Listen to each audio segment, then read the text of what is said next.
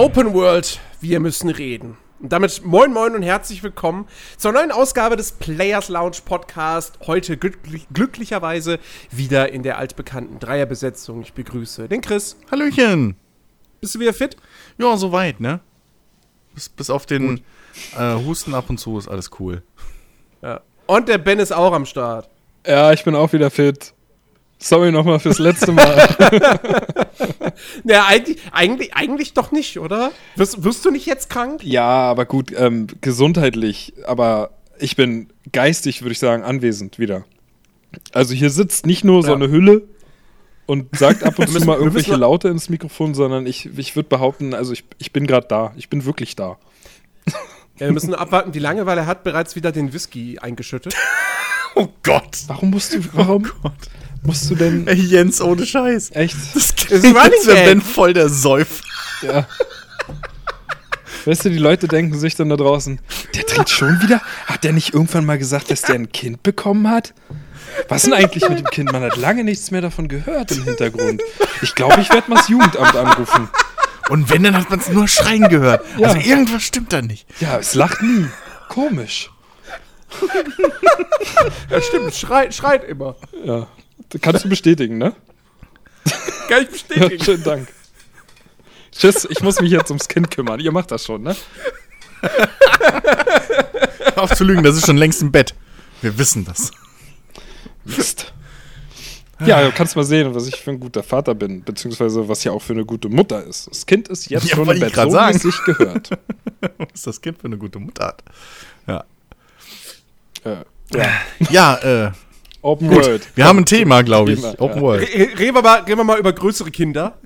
Nämlich die äh, Kinder von Entwicklerstudios, die sie uns heutzutage äh, als äh, tolle, großartige, offene Spielwelten verkaufen, in denen man ganz viel Handlungsfreiheit hat und ganz viel entdecken kann und ganz viel machen kann und hunderte Stunden Spielzeit verbringen kann und so weiter und so fort. Wir haben uns gedacht, hey, wir müssen doch mal noch mal so ein bisschen über dieses Thema sprechen. Ich meine, wir haben das schon immer wieder mal getan, entweder wenn es speziell um Spiele ging. Ich bin mir auch sicher, wir haben auch früher in, in den Podcasts, wo wir ja noch nicht immer ein festes Thema hatten, da haben wir auch schon mal durchaus unsere Open World Diskussion gehabt im allgemeinen Sinne. Ähm, aber es wurde jetzt doch mal noch mal an, an ja, es wurde jetzt noch, doch noch mal Zeit, äh, dem ganzen Thema eine komplette Episode zu widmen. Und das tun wir heute an dieser Stelle, denn es gibt heutzutage nun mal sehr, sehr viele Open-World-Spiele. Gefühlt werden es von Jahr zu Jahr mehr, also im Sinne von jedes Jahr kommen noch mehr Open-World-Spiele auf den Markt als in den Jahren zuvor. Ähm, und in den seltensten Fällen, muss man leider sagen, ist das dann auch irgendwie so richtig gut gelungen. Und ähm, es gab ja erst kürzlich ein Spiel, äh, das auch wieder versucht hat, mit einer Open World zu punkten. Wir haben bereits ausführlich über dieses Spiel gesprochen. Die Rede ist natürlich von Rage 2. Und so ein bisschen war dieses Spiel auch ausschlaggebender Punkt dafür, für mich auch dann eben zu sagen, okay, lass uns noch mal über das Thema Open World sprechen. Ähm, denn Rage 2 hat mir noch mal ganz deutlich gezeigt, ähm, dass Open World heutzutage nicht bloß gemacht wird, weil das äh, ja, weil das, weil das irgendwie in ist und man da ähm, eben lange Spielzeit kreieren kann, äh, mehr als dann auch irgendwie die eigentliche Story bieten würde, sondern dass es auch wirklich rein aus Marketingzwecken gemacht wird, einfach nur um sagen zu können oder um auf die Verpackung draufschreiben zu können, Open World. Und ähm, dass das, ja, nicht immer unbedingt dann auch zum Spiel passt. Ja, also es gab mal eine Zeit, da war das ein gutes Verkaufsargument und da hat es auch gezündet. So, da hat man gehört Open World und da war das, da war das noch nicht ganz so ja Standard, wie es heute ist. Und da hat man sich gedacht, oh, eine offene Welt und was es da wohl nicht alles zu erkunden und zu entdecken gibt. Und mittlerweile ist es aber so, dass man ja wirklich überrascht ist, wenn ein Spiel mal nicht Open World ist und es mittlerweile sogar ja den Standpunkt erreicht hat, dass man bei einigen Spielen sogar froh ist, wenn es, wenn, wenn bewusst auf eine Open World verzichtet wird. Und Rage 2 war halt jetzt wirklich ähm, das, das, der ausschlaggebende Punkt, wo man gesehen hat, dieses Spiel wäre bedeutend besser gewesen, wenn es keine Open World gewesen wäre. Und das ist halt ganz interessant, diese, diese Verwandlung von, von, oh, ja, endlich wieder Open World und oh, das nächste Spiel wird auch Open World, wie cool, hin zu, ah, okay, schon wieder Open World, toll. Ja, ich, ich, also für mich persönlich irgendwie hat so dieser, dieser Abfall der, der Open World oder der, der Wertverfall dieses Begriffes Open World bisschen angefangen ab dem Moment, wo Entwickler ähm, die Open World eben als eigenes Spielfeature mehr oder weniger gesehen haben. So als wäre das halt wirklich ein eigenes Feature, als wäre das ein Pluspunkt, wie Jens das schon schön formuliert hat, so als Marketing-Ding, äh, als wäre das halt ein spielerischer Pluspunkt, dass du einfach halt eine offene Welt hast. Also halt im Prinzip einen riesengroßen Level. So, mehr ist es ja nicht. Aber als würde das schon reichen. So, wir haben ne, dieses berühmte, wir haben 40 Millionen Milliarden Quadratkilometer. So. Ja. Aber das, das ist halt wenn ihr, wenn ihr mir das so hinklatscht, ist das halt erstmal nur eine Leinwand. So.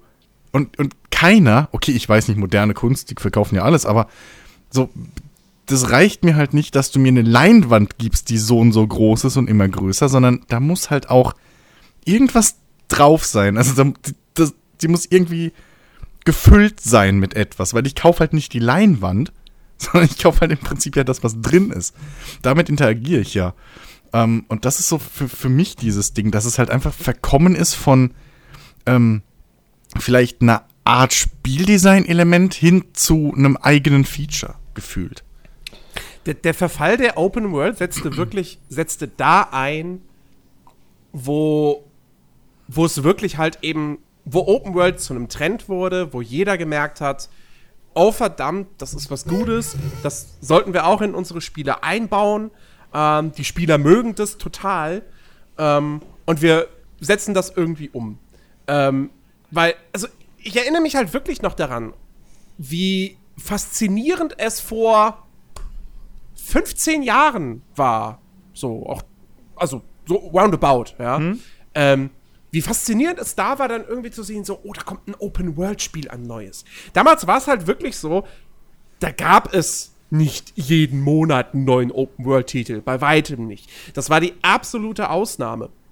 Ähm, ich habe jetzt schon oft genug äh, erzählt gehabt, äh, was so meine erste richtig krasse Open-World-Erfahrung war. Es war nicht die erste Open-World-Erfahrung, aber ähm, Gothic 2 war damals halt einfach mhm, magisch. Mhm, ja, ich, mhm. kannte den, ich kannte den Vorgänger halt nicht. Ähm, ich habe mir Gothic 2, ich weiß nicht, ich habe mir das von meinem Geld, was ich zum Geburtstag äh, geschenkt bekommen hatte, habe ich mir das gekauft. Ähm, und äh, äh, bin auch irgendwie durch, durch die halbe Düsseldorfer Innenstadt gelaufen, um da noch so ein Exemplar von dem Spiel zu finden. Nirgends, also gefühlt hatte, wie kein Laden hatte das Ding. Und ich habe gesucht, gesucht und dann irgendwann in einem Kaufhof hatten sie da tatsächlich noch Gothic 2. Und habe mich so gefreut, dass sie es dann hatten und hatte halt im Vorfeld mitbekommen, ja, das ist so ein Rollenspiel und es hat so eine offene Spielwelt. Und es ist so ganz groß. Und, ähm, und dann habe ich das gespielt und das war einfach wirklich, ich, ich, kannte vorher schon, ich hatte vorher schon ein GTA gespielt. Äh, ein Vice, Vice City, glaube ich. Ja, ich, ja, ich glaube, ich habe Vice City vorher schon gespielt. Zumindest bei einem, bei einem Kumpel auf der, auf der Playstation. Ähm, und, äh, also ich, dieses Ding aber, aber das war für mich noch mal so ein bisschen was anderes. Klar, heutzutage sage ich ja bei beiden, ja, ist halt ein Open-World-Spiel. Damals kannte ich diesen Begriff Open World natürlich noch nicht. Und GTA war dann halt einfach, okay, ist eine offene Stadt, durch die ich einfach so hindurchfahren kann. Genau. Wie geil genau, ist das denn? Genau. So, ich mochte Autofahren in Spiel schon immer. So, ich habe schon sehr früh angefangen, Rennspiele zu spielen. Es war dann halt Autobahnraser, aber gut, man wusste es nicht besser. Ähm, aber mir hat es einfach mega viel Spaß gemacht, Auto zu fahren. Ähm, und wie geil war es, dass es plötzlich ein Spiel gab, wo ich Auto fahren konnte, aber ich war nicht auf eine feste Strecke angewiesen. So, das war das Geile an GTA. Aber bei Gothic kam dann eben dieses Ding hinzu, dass ich wirklich eine Welt erforsche, dass ich Sachen entdecke und dass ich nicht einfach nur einer festen Storyline folge, weil so waren die GTAs damals ja schon irgendwo. Du, also ich, ich kann mich nicht daran erinnern, dass es irgendwie in Vice City wahnsinnig viele Nebenmissionen noch gegeben hätte. Also klar, es gab so Geschichten wie hier Taxifahren und Krankenwagen fahren und so weiter. Ähm, aber du hattest ja jetzt nicht irgendwie, du konntest ja nicht einen Questlog aufmachen und dann hattest du da 50.000 Quests, die Nee, du machen konntest. nee, nee, nee. Oder so. Sondern du hast halt deine Karte aufgemacht, da waren da drei, vier Icons für die unterschiedlichen Auftraggeber, aber du wusstest, na gut, ich mach die eh alle. So, die gehören alle zur Story. So. Ähm, und Gothic war dann halt wirklich so dieses Ding so, okay, ja, ich habe jetzt hier diese Geschichte, ich soll jetzt irgendwie dieses Auge Innos besorgen, okay. Ja, nee, aber ich helfe jetzt erstmal dem alten Lobart hier auf seinem Hof. Ähm, und das war wirklich, das war, das war mindblowing. Gothic 2 war wirklich mindblowing für mich. Ähm, und von da an fand ich Open World richtig geil. Und jedes neue Open World Spiel, das angekündigt wurde, dem habe ich wirklich entgegengefiebert. Ja, sei es dann ein Gothic 3 gewesen, dann aber auch später ein Oblivion. Ich habe relativ spät mich mit Oblivion befasst, irgendwie so zwei, drei Monate vor Release. Ähm, und hab mir dann aber Gameplay-Videos angeguckt und gemerkt so, boah, wie geil! Und die haben alle ihren Tagesablauf. Und wenn der Charakter in das Haus reingeht und ich au- auch ins Haus reingeht, dann ist er da in einem Haus drin. Und so weiter und so fort. Das war irgendwie gut. Wie das dann mit Oblivion und mir ausgegangen ist, das weiß auch jeder langjährige Hörer. Ähm, aber dennoch, so. Jedes Spiel, wo es erstmal hieß, hat offene Welt. Das hat mich gereizt. Das hat mich interessiert. Ja, und dann irgendwann, um jetzt so langsam zum Ende meines Monologs zu kommen, ähm, sorry, ähm, dann irgendwann kam dann halt diese Phase, so, ja, da kam dann so ein Assassin's Creed. 1, 2, 3, zwischendurch auch noch ein Far Cry. 2, 3 und so weiter und so fort. Da wurde dann Open World so langsam, äh, ja, schon zu einer Art festen Komponente in jedem Videospiel, ja. Ähm, da kam dann eben auch dann diese Ubisoft-Formel. Und das war dann irgendwie so, ja, das, der, der, der Anfang vom Ende. Ja, plötzlich war dieses, diese Spannung, dass du in dem nächsten Open-World-Spiel eben wieder so, wie du damals bei Gothic 2 einfach diese Welt wirklich erkundet und darin gelebt hast, die war halt, diese Spannung war halt einfach weg, eben weil du wusstest, dass du zwar eine neue Open World bekommst, die halt auch anders aussehen wird, aber du im Grunde genommen genau das machst, was du auch in den Open Worlds vorher schon gemacht hast. Und Genau. Zugegeben. Den Gedanken hatte ich bei einem Assassin's Creed 2 und bei einem Far Cry 3 noch nicht. Die habe ich sehr gerne gespielt. Ja, das stimmt. Ja, weil also zeitlich da war kam das bei mir ja mit Far Cry 4 neu. auch. Also, also Far Cry 4 und, und äh, ja gut, Black Flag war, war eigentlich noch okay, weil das halt so auch viel sich mit Schiffskämpfen befasst hat. Aber so, das war dann wirklich der Moment, ich meine, das war halt auch, wo man ständig von der Ubisoft-Formel gesprochen hat, wo das halt losging. Aber das war dann wirklich irgendwann einfach so ermüdend, dass man halt, wenn man gehört hat, das nächste Spiel wird Open World, man hat einfach standardmäßig gleich gewusst, ah, okay, es gibt bestimmt wieder irgendwelche Türme oder irgendwelche hohen Punkte, die ich erreichen muss, um die Karte aufzudecken. Und das war dann wirklich der Moment, wo der Begriff Open World zwar irgendwie immer noch als Verkaufsargument genutzt wurde, genauso wie es ja heute auch noch passiert, aber wo einfach die, diese Magie, eine Welt zu entdecken, weg war. Leider. Ja, genau, weil, also das Ding ist, ähm, mir ging es halt bei, äh, bei Assassin's Creed 2 und, und äh, ein, zwei zu, äh, hier äh, Standalone-Add-ons dazu und so und auch bei Far Cry 3 noch, ging es mir auch noch nicht so, dass mir das auf den Sack ging. Ähm, Du meinst übrigens Brotherhood und Revelations. genau, ja. ich, Nur damit sich jetzt niemand wundert, was für Standalone-Add-ons nein, nein, also ja, aber das waren ja im Prinzip Standalone-Add-ons. Oder Spin-Offs? Was, wie willst du es nennen? Also Revelations weniger als Brotherhood. Ähm, Das, das war, Moment, ja, ja, also es waren ja schon vollwertige Spiele. ja, Ähm, von mir war aus. halt einfach, die haben halt Assassin's Creed 2 direkt fortgesetzt. Ja, So. von mir aus. Ist ja auch egal jetzt. Äh, genau von den zwei rede ich halt. Hauptsächlich von Brotherhood eigentlich, weil ich das viel mehr gespielt habe als äh, Revelations. Weil es mir halt mehr Spaß gemacht hat vom Setting her und so weiter. Ähm, da war das aber noch neu. So, und Far Cry 3 war auch dann das erste Mal, dass diese Ubisoft-Formel, wie man sie dann später nennt, in, in einem First-Person-Shooter umgesetzt wurde. Aber halt auch sinnvoll. Also das war das Ding. In, in, in, in Assassin's Creed 2 und in Far Cry 3 hat sich's noch sinnvoll umgesetzt angefühlt. Da war das noch Far Cry nicht 3 war so vor allem, aufgesetzt. Far Cry 3 war vor allem so eine, ähm, ähm, jetzt fällt mir das Wort nicht ein. Das war so ein positives Erlebnis nach dem zweiten Teil. Ja. Der, der hatte ja auch schon eine Open World mit diesem, mit diesem Afrika-Setting, was ich Genau. cool fand. Aber ähm, das war halt echt. Also, du hattest, ah, das dieses nervige Element dieser ständig alle zwei Sekunden respawnenden Wachposten, ja, das war Schrott. äh, die einfach auf dich, alle auf dich geschossen haben. Ja. Ähm, und darüber hinaus war da auch wenig irgendwie Spannendes, was du abseits der, der, der Story irgendwie tun konntest. Ähm, und Far Cry 3, ja, man hat sich dann schon irgendwie gedacht, so, ach, guck mal, hier, wie muss ich jetzt wie in Assassin's Creed auf Türme klettern? Ja. Aber man hat sich daran überhaupt noch nicht gestört. So.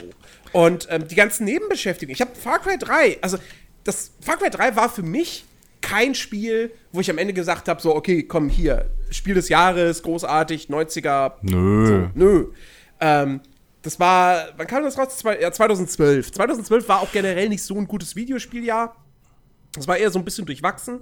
Und Far Cry 3 war dann noch so einer der Leuchtturmtitel.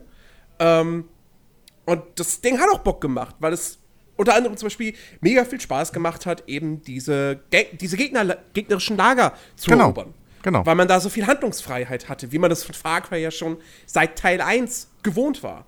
Ähm, das hat mega viel Spaß gemacht. Die, die, die, die Hauptmissionen waren auch cool. Und ähm, ich habe auch gerne mal so einfach so, ein- so ein Zeitrennen gemacht oder habe mich da hingesetzt und gepokert. Ähm, und das war alles irgendwie noch nicht so schlimm, ähm, dass eigentlich diese ganzen Nebenmissionen größtenteils dann eben schon dieser Copy-and-Paste-Kram waren. Es gab so ein paar Nebenquests, die Stories erzählt haben. Das waren aber A, nicht viele und B, waren die echt schlecht. Ähm, aber das ist eigentlich echt lustig, dass ich damals eher diesen Nebenquests doof fand, die dann irgendwelche Geschichten erzählen wollten, aber dann wiederum den generischen Kram, den ganz gern gemacht habe. Also, ich muss ehrlich sagen, so die Zeit, Heutzutage? die, Oh. die Zeitrennen habe ich, glaube ich, zweimal gemacht. so. ähm, ich meine, immerhin haben sie sich, das Ding ist halt, sie haben, da hat, ich fand halt wirklich, dass da die Open World erstens dem, dem Grundspiel einen spielerischen Mehrwert gegeben hat. Also es wäre Mhm. definitiv ein anderes Spiel gewesen, wenn es nicht diese offene Welt hätte. Ähm, Weil ich da heutzutage, glaube ich, auch schon wieder anders ja. Aber damals in der, also damals auf jeden Fall. Rückblickend kann man es vielleicht anders sehen, aber ich versuche es halt immer in der Zeit zu sehen, als es erschienen ist.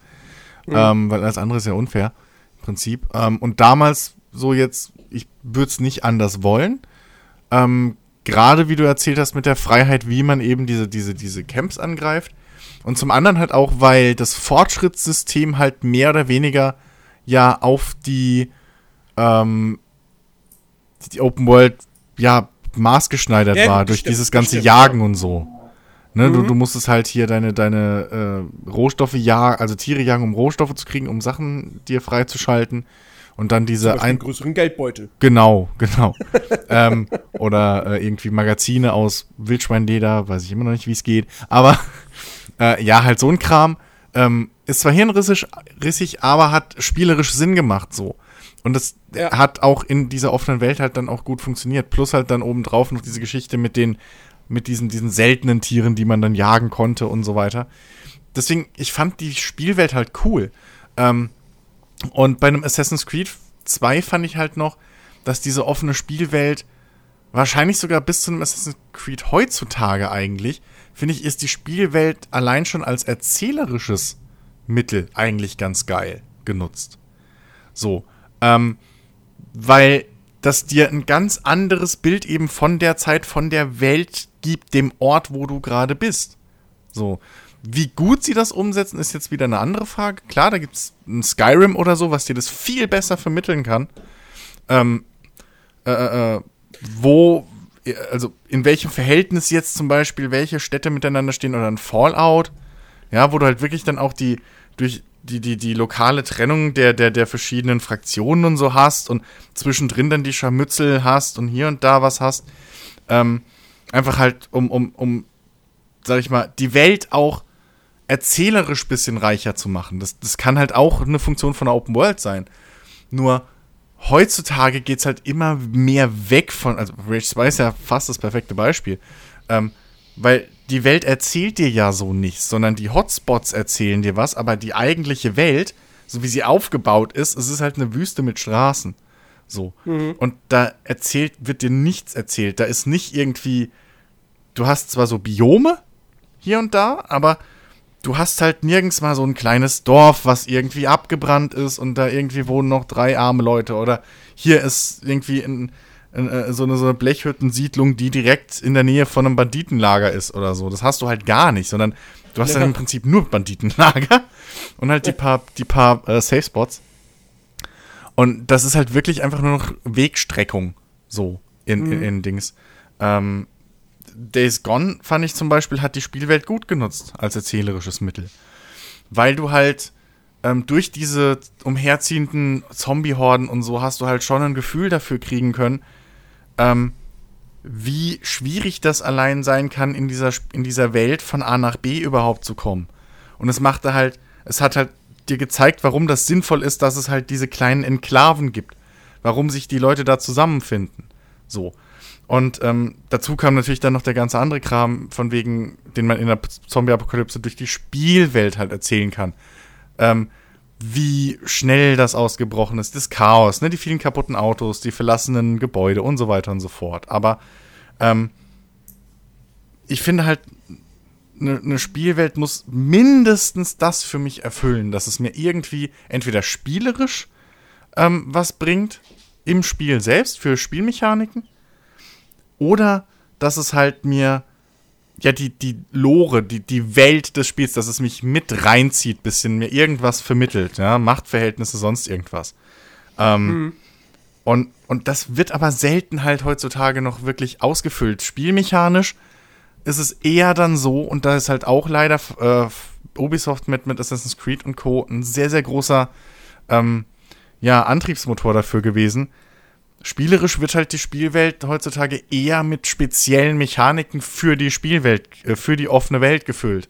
Mit Sammelsachen, mit eben diesen Zeitrenngeschichten, die nichts, die mit nichts was zu tun haben.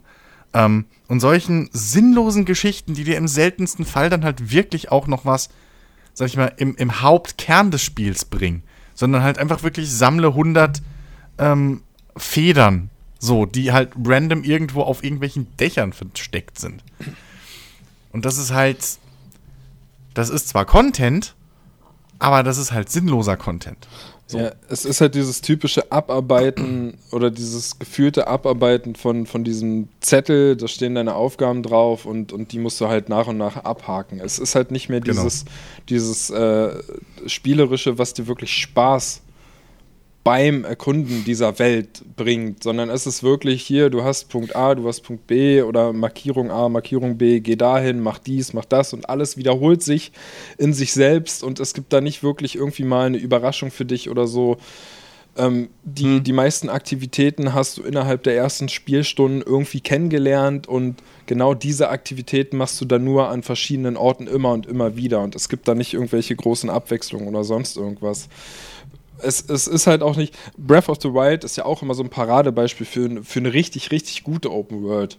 Weil sich die halt einfach viel, viel dynamischer anfühlt, auch wenn da nicht wirklich mhm. viel los ist in, in, in Form von, äh, weiß ich nicht, ganz vielen wilden Tieren und da passiert irgendwie mal das und das. Aber Breath of the Wild hat es halt einfach geschafft, die Welt insofern zu füllen, dass sie dir Spielmechaniken einfach bietet, gewisse Sachen grundverschieden zu lösen was ja so eine Welt auch wiederum das viel wertvoller macht, als einfach nur irgendwie so, ein, so eine ja, so eine leere Fassade, die einfach immer mehr und mehr gestreckt wird, auf der aber halt nichts ist. Also im Prinzip das gleiche, was du vorhin mit deiner Leinwand gesagt hast, Chris. Es ist ja. halt wirklich einfach nur wie so eine, weiß ich nicht, Theaterbühne, die aber eigentlich, da steckt eigentlich nichts hinter, außer, außer eine ganze Menge Pappe. So. Genau. Ja. ja. Das Breath of the Wild ist halt eines dieser, dieser wenigen absoluten Positivbeispiele aus, den, aus der jüngeren Vergangenheit, dass seine Spielwelt halt wirklich auch nutzt, in dem Sinne, dass du halt sehr viel einfach entdecken kannst in dieser offenen Spielwelt. Abseits von irgendwelchen Quests. Ähm, es gibt sehr viel zu zu tun, sehr viel zu entdecken, ähm, ohne dass es aber auch zu überfrachtet wirkt. Also, Breath of the Wild hat schon extrem, extrem viel Content. Ja, ich meine, da, da gehören halt auch die, die 900 Crocs dazu, ja. Ähm, aber es ist jetzt auch irgendwie nicht so extrem, dass irgendwie alle zwei Meter es irgendwas irgendwie zu tun gibt oder so oder irgendein Random Event auftaucht, sodass es anfängt, ne, anfängt nervig zu werden. Ähm, sondern sie haben irgendwie ganz gut diese Waage hinbekommen aus, wir füllen diese Welt mit tollen Sachen und, und, und auch mit, mit Dingen, die es dann auch quasi, die die Begründung auch dafür sind, dass dieses Spiel eine offene Spielwelt hat. Äh, das, die, die liefern viele, viele andere Spiele nämlich nicht unbedingt so wirklich.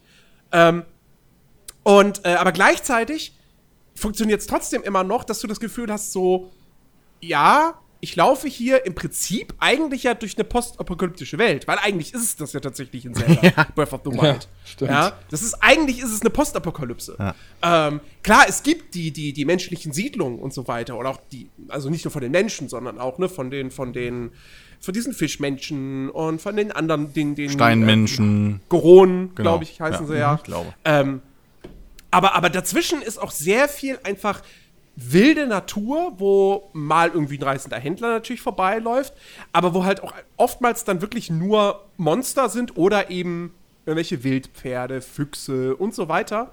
Äh, und es gibt eben viele Flecken, wo dann halt auch wirklich, ja, wo, wo kein Monsterlager ist, sondern wo wirklich nur mal ein Fuchs durch die Gegend läuft oder so. Einfach irgendwelche offenen Wiesen.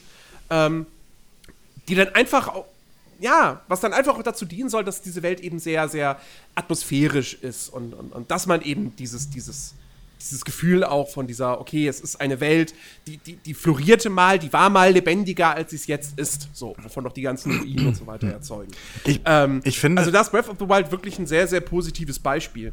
ich, ich, finde das, ich finde, dass Breath of the Wild, die Spielwelt, ähm, die funktioniert halt auch gut in dem Sinne, dass sie dir zeigt, dass diese Spielwelt irgendwie schützenswert ist. So.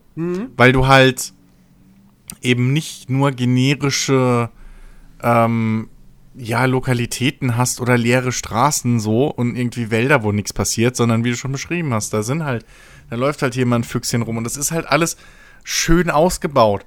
Und du hast halt diese, diese verschiedenen äh, Biome, die halt aber mehr oder weniger in sich erklären, warum die ähm, Völker, die dort wohnen, eben so aussehen, wie sie aussehen.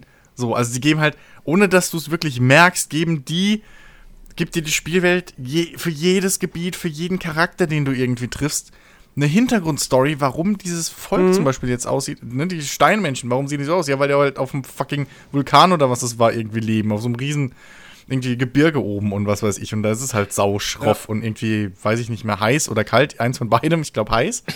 ähm, Vulkan und so ist Kram. meistens mehr heiß, ja. Ne? Und das. Und du, du lernst sie kennen und dann lernst du in einem anderen Gebiet wieder jemand anderen kennen und, und nichtsdestotrotz, und diese ganze Welt verbindet die aber zusammen und, und zeigt dir, ey, pass auf, deswegen kämpft Link. So, oder deswegen kämpft ja auch Zelda. So. Und deswegen muss, sollst, muss, kannst du dich als Spieler dann investieren und sagen, okay, nee, ich will diese Welt retten. Das ist halt auch wieder so ein, so ein, so ein erzählerischer Punkt, der noch oben drauf kommt äh, auf die ganzen spielmechanischen Nutzungen äh, dieser Welt, die ihr jetzt gerade schon beschrieben habt. Ja, ja absolut. Ja, plus was Breath of the Wild halt auch einfach richtig macht, ist, es setzt dir keine künstlichen Grenzen.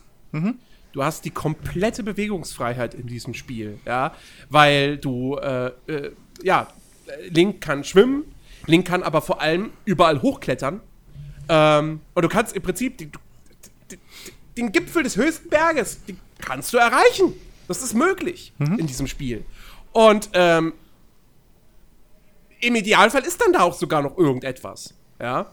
Ähm, oder, und selbst, selbst wenn da nichts wäre, selbst wenn da nicht mal ein Krog ist, dann hast du aber vielleicht irgendwie einen guten Blick von da oben und siehst von da aus wieder irgendeinen anderen interessanten Ort in der Ferne. Genau. Ja. Ähm, generell diese Erkundung macht halt Zelda Breath of the Wild auch einfach so richtig gut. Du hast zwar, wie in einem Ubisoft-Spiel, die Türme, ähm, aber die machen ja eigentlich nichts anderes, als du kletterst hoch. Übrigens, auch da, jeder Turm hat irgendwie seinen eigenen Kniff, was auch wieder cool Genau. ist. ja, das sind eigentlich Ähm, eigene Rätsel, ne? Ja. So. Genau. Du kletterst darauf und du, du schaltest dann diesen Turm, du aktivierst diesen Turm. Das Einzige, was er da, das, das im Prinzip äh, macht, ist eben, dass die Karte aufgedeckt wird in diesem Gebiet.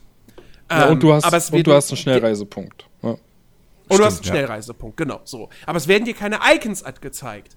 Aber was du dann halt machst, ist von den Türmen aus, siehst du dann wiederum andere Orte in der Ferne und die markierst du dann selber. Ja. Ähm, und so nach dem Motto, ah, das hier, ich markiere mir das, weil da will ich hin. So, das sieht interessant aus. Da ist ein Schrein oder da ist ein anderer markanter Ort oder so. Und wenn du einen markanten Ort siehst, dann kannst du dir auch sicher sein, da ist irgendetwas äh, wofür es sich lohnt, dahin zu gehen. Da werden irgendwelche Gegner sein, da wird es irgendwie eine Schatztruhe geben und so weiter und so fort. Und auch- und- Plus und- natürlich auch diese. Und, und ich würde da gerne noch äh, anfügen, und auch da macht es ja wieder eine Sache ganz besonders schlau, eben um diese, diese, äh, das zu umgehen, was viele andere Open-World-Spiele machen, wenn du so einen Turm aufdeckst, dass du plötzlich 20, 30 neue Icons auf der Karte hast und erstmal gefühlt so, oh Gott, wo fange ich denn da jetzt an? Wo gehe ich denn jetzt zuerst hin? Da macht Zelda wieder ganz, ganz clever, äh, indem es dich halt, wie Jens schon sagte, selber ja entscheiden lässt, was für dich interessant ist und du es markieren kannst. Aber zusätzlich kannst du maximal drei Sachen markieren. Also du bist nicht mehr selbst dazu fähig, irgendwie dir zu viele Sachen zu markieren, ähm, dass wieder Nein. dieses überladene Gefühl einfach äh, irgendwie Nein, kommen kann. Nein, du. Also du hast diese, du hast diese farblichen Markierungen, da hast du maximal vier Stück von, glaube ich, sind's, die du setzen kannst. Aber auf der Map kannst du die ja jederzeit durch diese Icons austauschen. Ne? Ja, gut, okay, habe Die ich. bleiben ja, davon kannst du ja beliebig viele machen. Ja, gut. Die siehst du nur nicht in der Spielwelt. Diese Farbmarkierung, die siehst du als Lichtsäulen.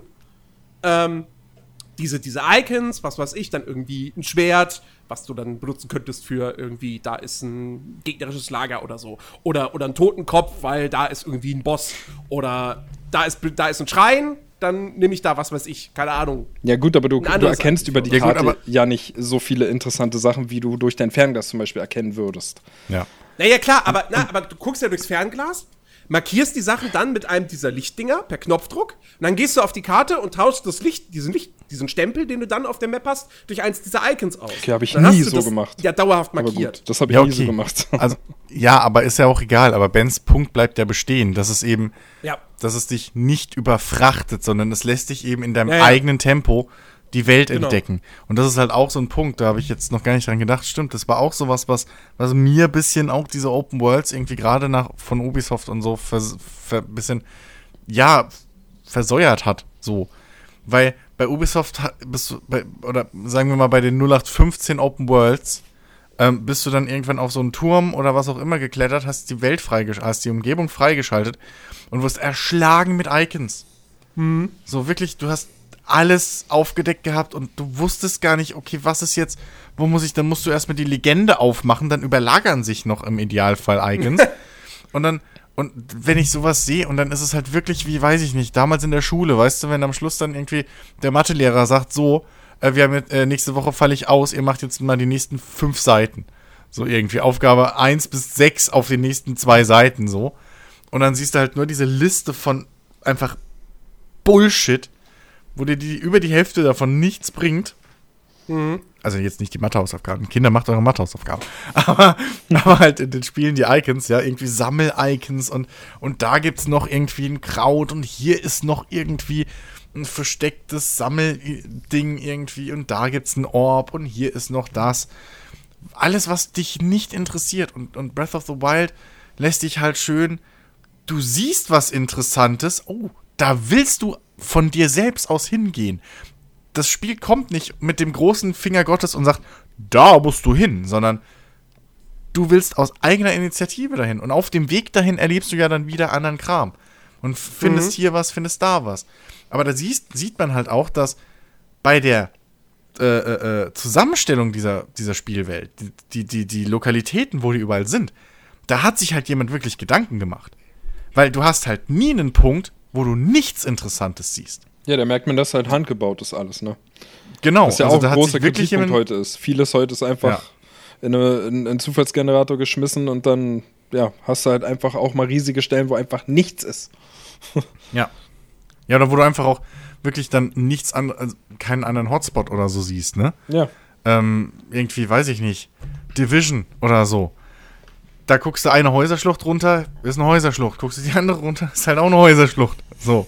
Da ist jetzt nicht zwangsweise irgendwie ein Park oder irgendwas, was interessant aussieht. Sondern das ist halt, das ist halt ein Ding wie das andere.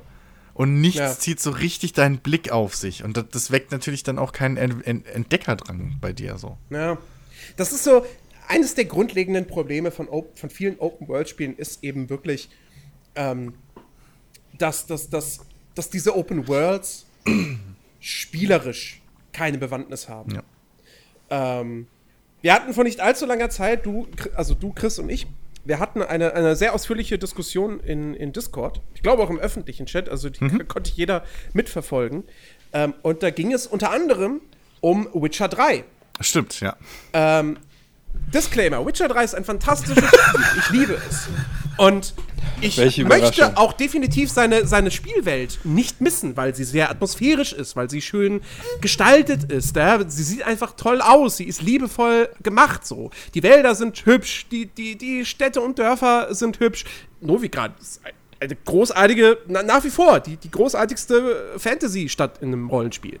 Ähm, aber Witcher 3 macht aus seiner offenen Spielwelt spielerisch nichts. Die, die bräuchte es nicht. Es bräuchte diese offene Spielwelt eigentlich aus, aus spielerischen äh, Belangen überhaupt nicht. Das würde, Witcher 3 würde genauso gut funktionieren, wenn du einfach, ja, sozusagen größere Hubs hättest, ähm, die über eine Weltkarte miteinander verbunden sind. Das heißt, du würdest eben diese ganzen, ich reite von A nach B, von Quest A zu Quest B, das würdest du dadurch eliminieren. Und du würdest letztendlich Zeit sparen. Ähm, weil während du nämlich von A nach B reitest, ja, manchmal hast du dann so ein, so ein in Anführungsstrichen random Event, also das dann halt irgendwie, ne, so dieses typische, ich erinnere mich, was weiß ich, keine Ahnung, kommst an diesem einen Haus vorbei, wo irgendwelche Kinder irgendwie drin sind oder so, ja, was direkt an einer Straße ist und dann gehst du da irgendwie kurz rein und hilfst kurz irgendwie diesen Kindern und ich weiß nicht mehr genau, was es war. Auf jeden Fall, das war so eine, so eine Nebenquest, die in zwei, drei Minuten abgefrühstückt war. Nett gemacht und so weiter und so fort. Ähm, aber die hast du dann einmal gemacht und dann war das halt vorbei. Ähm, und abgesehen davon hattest du halt wirklich in dieser Spielwelt, wa- was du noch abseits der Quests hattest, waren diese Monsternester und Banditenlager und äh, äh, die, die versteckten Schätze und so weiter. Aber die waren halt eben dieser im Prinzip Ubisoft-Formel Open World Standard. Gut, du hast immerhin ab und zu dadurch mal eine, eine Schatz, äh, Schatzsuchen-Quest gestartet. Okay. Aber wenn das nicht der Fall war, dann war das alles ziemlich unspektakulär und generisch und langweilig. Naja, du hast Deswegen ich das zumindest- sehr schnell ignoriert habe. Also zumindest hast du da bei all diesen, diesen, diesen ähm, Banditenlagern oder Monsternestern, hast du zumindest immer ähm, mehr, also, und wenn es nur Gold war, bekommen. Aber ich glaube auch teilweise irgendwie so, weiß ich nicht, Ausrüstung oder sowas. Ähm, die du nutzen konntest im Spiel. So. Und ja, das ist jetzt nicht das Kreativste, aber ähm, du, konnt, du konntest trotzdem auch diese, diese großen Monster in der freien Welt finden, die halt Quests, die dann, die du anders als, als, als Jagdauftrag zum Beispiel hättest machen können. Ähm, den konntest du über den Weg laufen, indem du halt, weiß ich nicht, du reitest da lang und siehst halt auf der rechten Seite ist ein kaputter Wagen mit äh, blutverschmierten Dingern und dann konntest du halt von da deine Investigation anfangen, so. Also du musstest nicht das Quest auslösen, was dich dahin führt, dass du eben von da aus dann das Monster jagst, sondern Ja, ja, du kannst aber einfach es spontan war- es war dort halt- das Monster jagen. das, das Ding bei Witcher 3 ist eben, das ist halt alles immer am Wegesrand direkt. Ähm, ich hatte bei Witcher 3 eben nie das Ding, was für mich typisch für so ein Bethesda Open World Spiel ist, ähm, oder auch für ein Gothic, dass ich äh, abseits des Weges irgendwas Interessantes sehe, dahin gehe, mir das anschaue und bevor ich dann überhaupt wieder zurück zum Weg und zurück und, und, und äh, also zur Straße zurück und den Weg zur nächsten Quest äh, einschlagen konnte, habe ich dann schon wieder ein paar Meter weiter was anderes Interessantes gesehen. Und ich bin immer weiter äh, abgekommen von meinem Pfad. Und irgendwann wusste ich gar nicht mehr, sag mal, wa- warte mal, was wollte ich eigentlich machen? Wofür habe ich das Spiel eigentlich gestartet gehabt? Ich wollte doch Quest machen. Jetzt habe ich hier zigtausend andere kleine Abenteuer erlebt. Das hatte ich bei Witcher nicht. Also bei, bei, Bei Witcher wa- war, Witcher war für mich zu, zu, zu 99% wirklich einfach dadurch gesteuert, ah, ist klar, was habe ich für Quests im Questlog? Okay, jetzt mache ich die. Ah, ich habe wieder eine neue bekommen. Ja, okay, jetzt mache ich die. Ah, jetzt wieder Blick ins Questlog. Gut, jetzt mache ich die. Ah, jetzt habe ich das Level für die nächste Hauptquest. Gut, mache ich jetzt die. Ähm, Ja, okay, aber da, da haben wir schon mal, da haben wir uns damals ja ein bisschen drauf geeinigt, dass wir halt einfach die Spielwelten anders wahrgenommen haben oder anders spielen. Ich habe bei, ich fand bei Witcher 3 die offene Welt extrem wichtig, vor allem aus erzählerischem Grund. Weil die aber dafür brauchst du die Open World nicht, sag ich. ich finde schon, weil du da eben Du hast den, zum Beispiel. nein, hast weil du, Moment, Moment, lass mich doch mal ausreden jetzt. Okay. Ähm, ich finde schon, weil du hast in, du hast eben, wenn du nur Levels hättest, nur den Hub, dann wüsstest du, okay, in Novigrad ist alles cool und äh, irgendwie da im Süden, wo der Krieg war, da ist alles scheiße. Aber dadurch, dass du diese verbundene offene Welt hast, siehst du genau, wie dieses ganze Land einfach zerklüftet ist, wie diese ganze Gegend einfach, je weiter rund nach Süden, glaube ich, war es oder so du kommst, desto beschissener wird's und desto kaputter ist es. Und du hast diesen schön fließenden Übergang. Und dann hast du da diesen Baron, wo du siehst, dass es den Leuten irgendwie, nicht- dass das nicht scheiße ist, aber dass es denen auch nicht geil geht. So. Und du, du kriegst halt auch wieder dieses räumliche Gefühl für die gesamte Spielwelt. Plus eben dann diese, diese Lokalitäten, wie halt diese, dieser, dieses, dieses Schlachtfeld im Sumpf, wo halt einfach mal gefühlt hunderte Schwerter stecken und, und alte Rüstungen stehen. Was, Aber das was könnte allein auch einer schon. der Levels sein. Ja, aber ist es halt nicht. Das ist ja das Schöne daran. Es ist halt kein Level, den du nur einmal siehst, sondern du bist da immer mal wieder. Und ich finde halt, Witcher 3 weil du ist, ist das falscheste Spiel, um zu sagen, okay, das hätte keine offene Welt gebraucht, weil Witcher 2 hat keine offene Welt. Es ist immer nur solche Hubs und solche Geschichten. Und da hast du null, hast du null diesen Zusammenhang. Diese ganze erzählerische, dieses erzählerische Segment, äh, was, was, die, was die Spielwelt in Witcher 3 komplett richtig macht. Die Ich dir möchte- die Welt erzählt, die dir das Elend in der Welt erzählt. Das hast du in Witcher 2 nicht, äh, 2 nicht, genau. Weil du das nicht mitkriegst, wo was ist, sondern das sind alles abgeschlossene Gebiete. Und die hast du, das hast du auch in einem Skyrim nicht, weil da ist es, da geht's, da sieht's in, im Norden genauso sauber aus, nur dass Schnee liegt wie im Süden. Du hast keinerlei, Weil das eine andere Welt du hast ist. keine, nein, Das- also- na, aber da, da herrscht ein Bürgerkrieg. Da herrscht, du, du, das Spiel startet überhaupt erst, okay. weil der Bürgerkrieg ist. Und du hast null, absolut gar kein Zeichen von einem Bürgerkrieg in dieser Welt. Ja, ja, das, das, das stimmt, das stimmt. Also erzählerisch ist die Also ich Spielwelt von Skyrim ich- halt absolut Müll. Ich, ich, was, ich was, melde was mich. ich dir gebe, ist. Hallo, ich melde mich schon die ganze Ja, Zeit. okay. Ich ja, lass mich. Ben mal kurz. Das Lustige ist, ich melde mich gerade wirklich und ich schnips dabei. Habt ihr früher auch immer geschnipst in der Schule, wenn ihr euch gemeldet habt? Nein. Nicht? Solche Leute Nein, haben wir ich verprügelt, Ben. konnte. Das haben wir uns gefühlt alle gemacht, egal. Ähm, ich muss aber auch sagen, also bei, bei Witch, also man kann Witcher durchaus vorwerfen, Witcher 3, wo ihr merkt, man kann dem Spiel durchaus vorwerfen, dass die, die Open World jetzt äh, halt, da gab es halt auch nicht so viel, sag ich mal, zu tun in der Welt, aber ich finde auch, dass ein Witcher 3 Ey, das wäre gelogen. ja, ein Witcher 3 hat auf jeden Fall einen gewissen Mehrwert durch die Open World. Also ich finde auch, wenn, wenn das Ding in Levels unterteilt gewesen wäre, wäre das, wär das bei weitem nicht, wäre die, diese ganze. Atmosphäre bei weitem nicht so rübergekommen. Pass auf, genau, also was ich euch gebe, ist, dass natürlich diese zusammenhängende Welt, wobei, also zusammenhängt halt diese einzelnen großen Gebiete. So. Ähm, also, ne, zum Beispiel eben Novigrad und, und, und Velen. Ähm, dass das natürlich der Immersion sehr zugutekommt. Klare Sache. Das ist immersi es ist immersiver, wenn ich am Stück äh, von, von, von dem Sumpf, wo die Hexen sind, nach Novigrad reiten kann.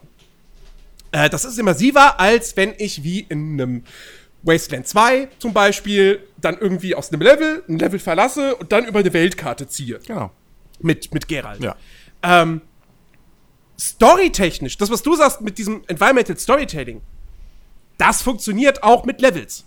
Ja, exakt ja, aber, genauso. aber nicht in dem Ausmaß. Weil dann kämst du nie in dieses eine random verlassene Dorf, was irgendwie äh, südwestlich Wenn da eine von, Quest von stattfindet, Dings ist. ja klar. Ja, aber da findet keine Quest statt. Das ist ein reines Nebenschau, ein reiner Nebenschauplatz und den kannst du komplett ignorieren. Oder du gehst hin und verjagst die Monster und findest plötzlich raus, hey fuck, es gibt hier die Mechanik, wenn ich Monster aus Dörfern verjag, kriege ich sogar noch eine Belohnung und die Leute ziehen wieder in die Dörfer ein. Und das Ja, findest ist, du weil- sonst weil- nicht. weil das dann ist eine Mechanik, da- die du sonst nicht hättest. Ja, aber das ist eine lame Mechanik. Die, die, das machst du Wird- einmal. Und Ich dann hab's mehrfach du, gemacht. Okay, okay, jetzt habe ich das Dorf hier befreit. Was, was, äh, was passiert jetzt hier? Ah, jetzt ist hier ein Händler. Okay. Naja, und Ähm. die ganzen Leute sind dir dankbar, aber hey, what the fuck?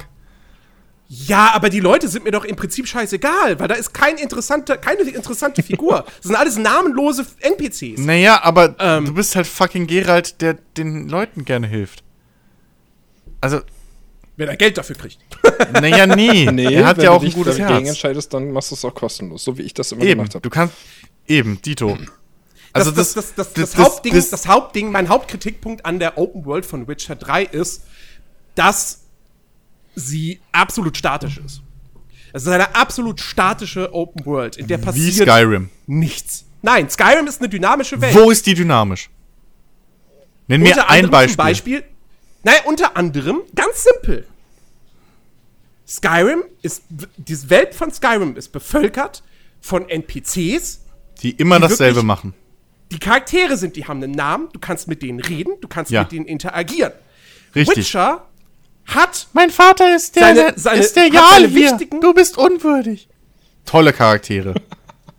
Ich habe nicht gesagt, dass es tolle Charaktere sind, aber es sind Charaktere. ja, aber das ist nicht in dynamisch. Witcher, in Witcher gibt es. Na doch, es macht die Welt glaubwürdiger und lebendiger. Nein, in Witcher, 3 nein, in Witcher laufen zehnmal so viele NPCs rum, Oh mindestens. Gott, wir haben wieder In diese Witcher 3 Diskussion. gibt es die, in Witcher 3 gibt es die questbezogenen Figuren. Ja. Die stehen aber halt immer da, wo, wo sie die Quest gerade haben will.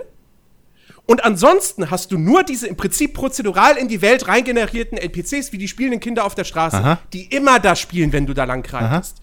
So, die spielen den ganzen Tag da und abends sind sie halt weg, aber die gehen nicht nach Hause und sind dann in ihren Häusern, Aha. sondern die sind einfach weg. So.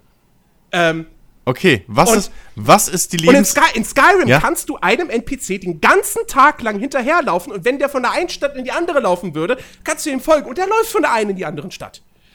Vorausgesetzt, es wird dabei nicht zweimal Tag und Nacht, weil dann beamt er irgendwann. Ähm, aber, äh, was ist die Lebensgeschichte der Wirtin in, in Weißlauf? Weißt du nicht, weil sie keine hat. Das ist, das ist, das ist Set-Dressing. Jeder Charakter ist- da, das ist- jeder, jeder Charakter da, mit der, der dich anspricht. Du läufst durch die Stadt, jede Wache spricht dich an. Das sind alles dieselben Sätze. Die, die Bürger, die dich ansprechen, die wiederholen zwei, drei Sätze, aber das sind keine vollen Charaktere. Das ist, das ist der einzige Unterschied, den du halt mit den Bürgern hast. Du kannst mit, du kannst, Die du zu du Dings kannst hast. sie umbringen und sie sind weg. Das hast du in Witcher Ja, whoop die Shit. Ja, das kann ich aber. Ja, aber das muss ich ja bei Witcher nicht, So, weil Witcher und die das Wirtin in ist. Witcher 3 ist kein Argument dafür, dass Witcher 3 eine Open World braucht, weil die wäre auch in einem linearen Spiel da. Und Ja, aber deine Charaktere werden in einem linearen Spiel, in einem linearen Skyrim sogar noch besser vielleicht. Die hast du, der hättest du in einem linearen Skyrim auch. In Divinity Äh, 2 hat nein, genauso. ich nicht, weil wer, in Divinity keine 2, guten Writer in, in Divinity 2 hat bessere Charaktere, die du so Ja, random klar. überall rumrennen hast, als in fucking Ja. Skyrim. Und Skyrims Ich- ich rede Welt, auch- und das ist, und sorry, aber das ist keine dynamische Welt. Das ist eine lebendig wirkende Welt, aber jeder Charakter dort folgt einem Skript. Die, die, die, die, die Drachen spawnen immer an denselben fünf Punkten. Die äh, Riesen sind immer an denselben fünf Punkten. Die fucking, Ja, ja, diese sie Szene, die Szene, die man schön im Vorhinein in der Werbung gesehen hat, äh, im, im Promomaterial, wo der Riese gegen einen Mammut kämpft, die gibt's einmal und die passiert auch immer nur einmal dort. Weil das ist dieselbe Technik, die sie auch bei Fallout benutzen, wo die Random Encounter, die, die NPCs, die dir zufällig auf der Straße äh, begegnen, das sind sechs oder acht Punkte auf die Spielwelt verteilt. Gehst du weg, gehst du wieder hin zum Punkt, ist da ein anderer. Und die sind immer da. Und die rotieren einfach nur. Und das und auf dieselbe, Funkt, äh, auf dieselbe Weise funktioniert eine Skyrim-Welt. Deswegen lasse ich es nicht gelten, dass eine fucking Skyrim-Welt äh, dynamisch ist. Die Welt von, von Witcher ist nicht dynamisch, das behauptet keiner. Im Gegenteil. Aber die Welt von Skyrim ist genauso nicht dynamisch. Nur weil ein Charakter, wenn es hell wird morgens, zu seinem Verkaufsstand geht und abends, wenn es dunkel wird, wieder in sein Haus reingeht, das ist nicht dynamisch.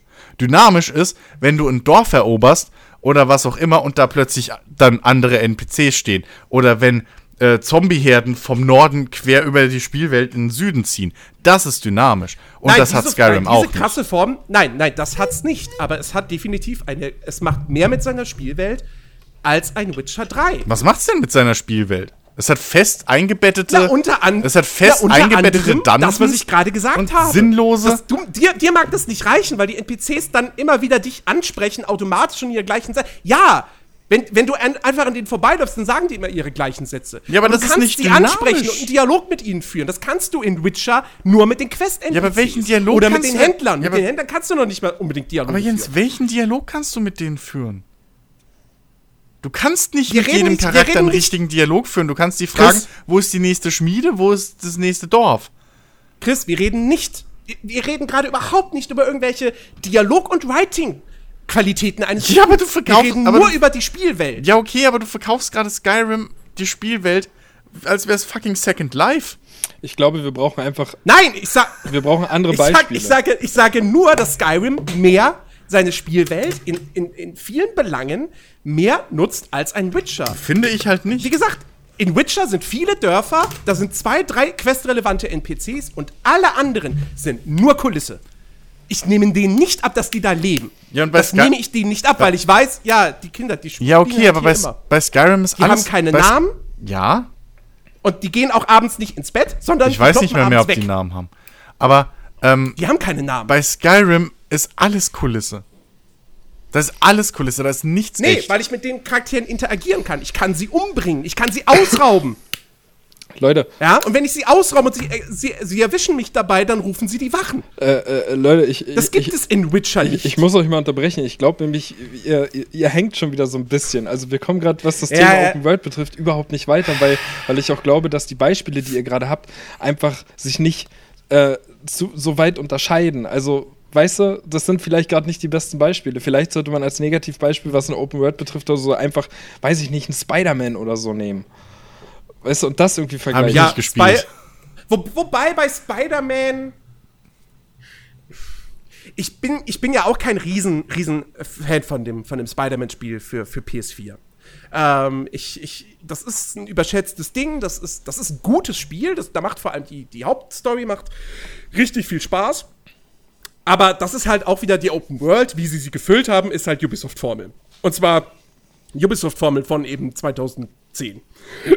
ähm, und das war echt mies und, und langweilig. Vor allem, weil du auch dann diese langweiligen Nebenmissionen machen musst, wenn du irgendwelche äh, Upgrades oder neuen Anzüge freischalten möchtest. Ähm, weswegen ich in Spider-Man sehr wenig Anzüge freigeschaltet habe, weil ich keinen Bock hatte, zum Beispiel diese, diese blöden, äh, äh, hier, diese, diese, wie heißt die, diese Catwoman-ähnliche Figur im Marvel-Universum? Auch irgendwas. Bl- Black Cat. Irgendwie so, ja. Diese Black Cat-Mission, die einfach nichts anderes sind als Wo ist Waldo? Das ist, da habe ich gedacht, wollt ihr mich verarschen? Das ist eine eurer Nebenaktivitäten Boah, ich habe bis zum mal. Ende gemacht und ich bereue es bis heute. Oh Gott. ähm, Generell und, neben und, und, also das war, das war echt mies. Aber was man zumindest im Spider-Man äh, äh, vorhalten muss, äh, nee, nicht, nicht vorhalten, zugutehalten muss, ähm, es nutzt, seine Open World nutzt es natürlich schon auf eine gewisse Art und Weise, weil die Fortbewegung mega viel Spaß macht.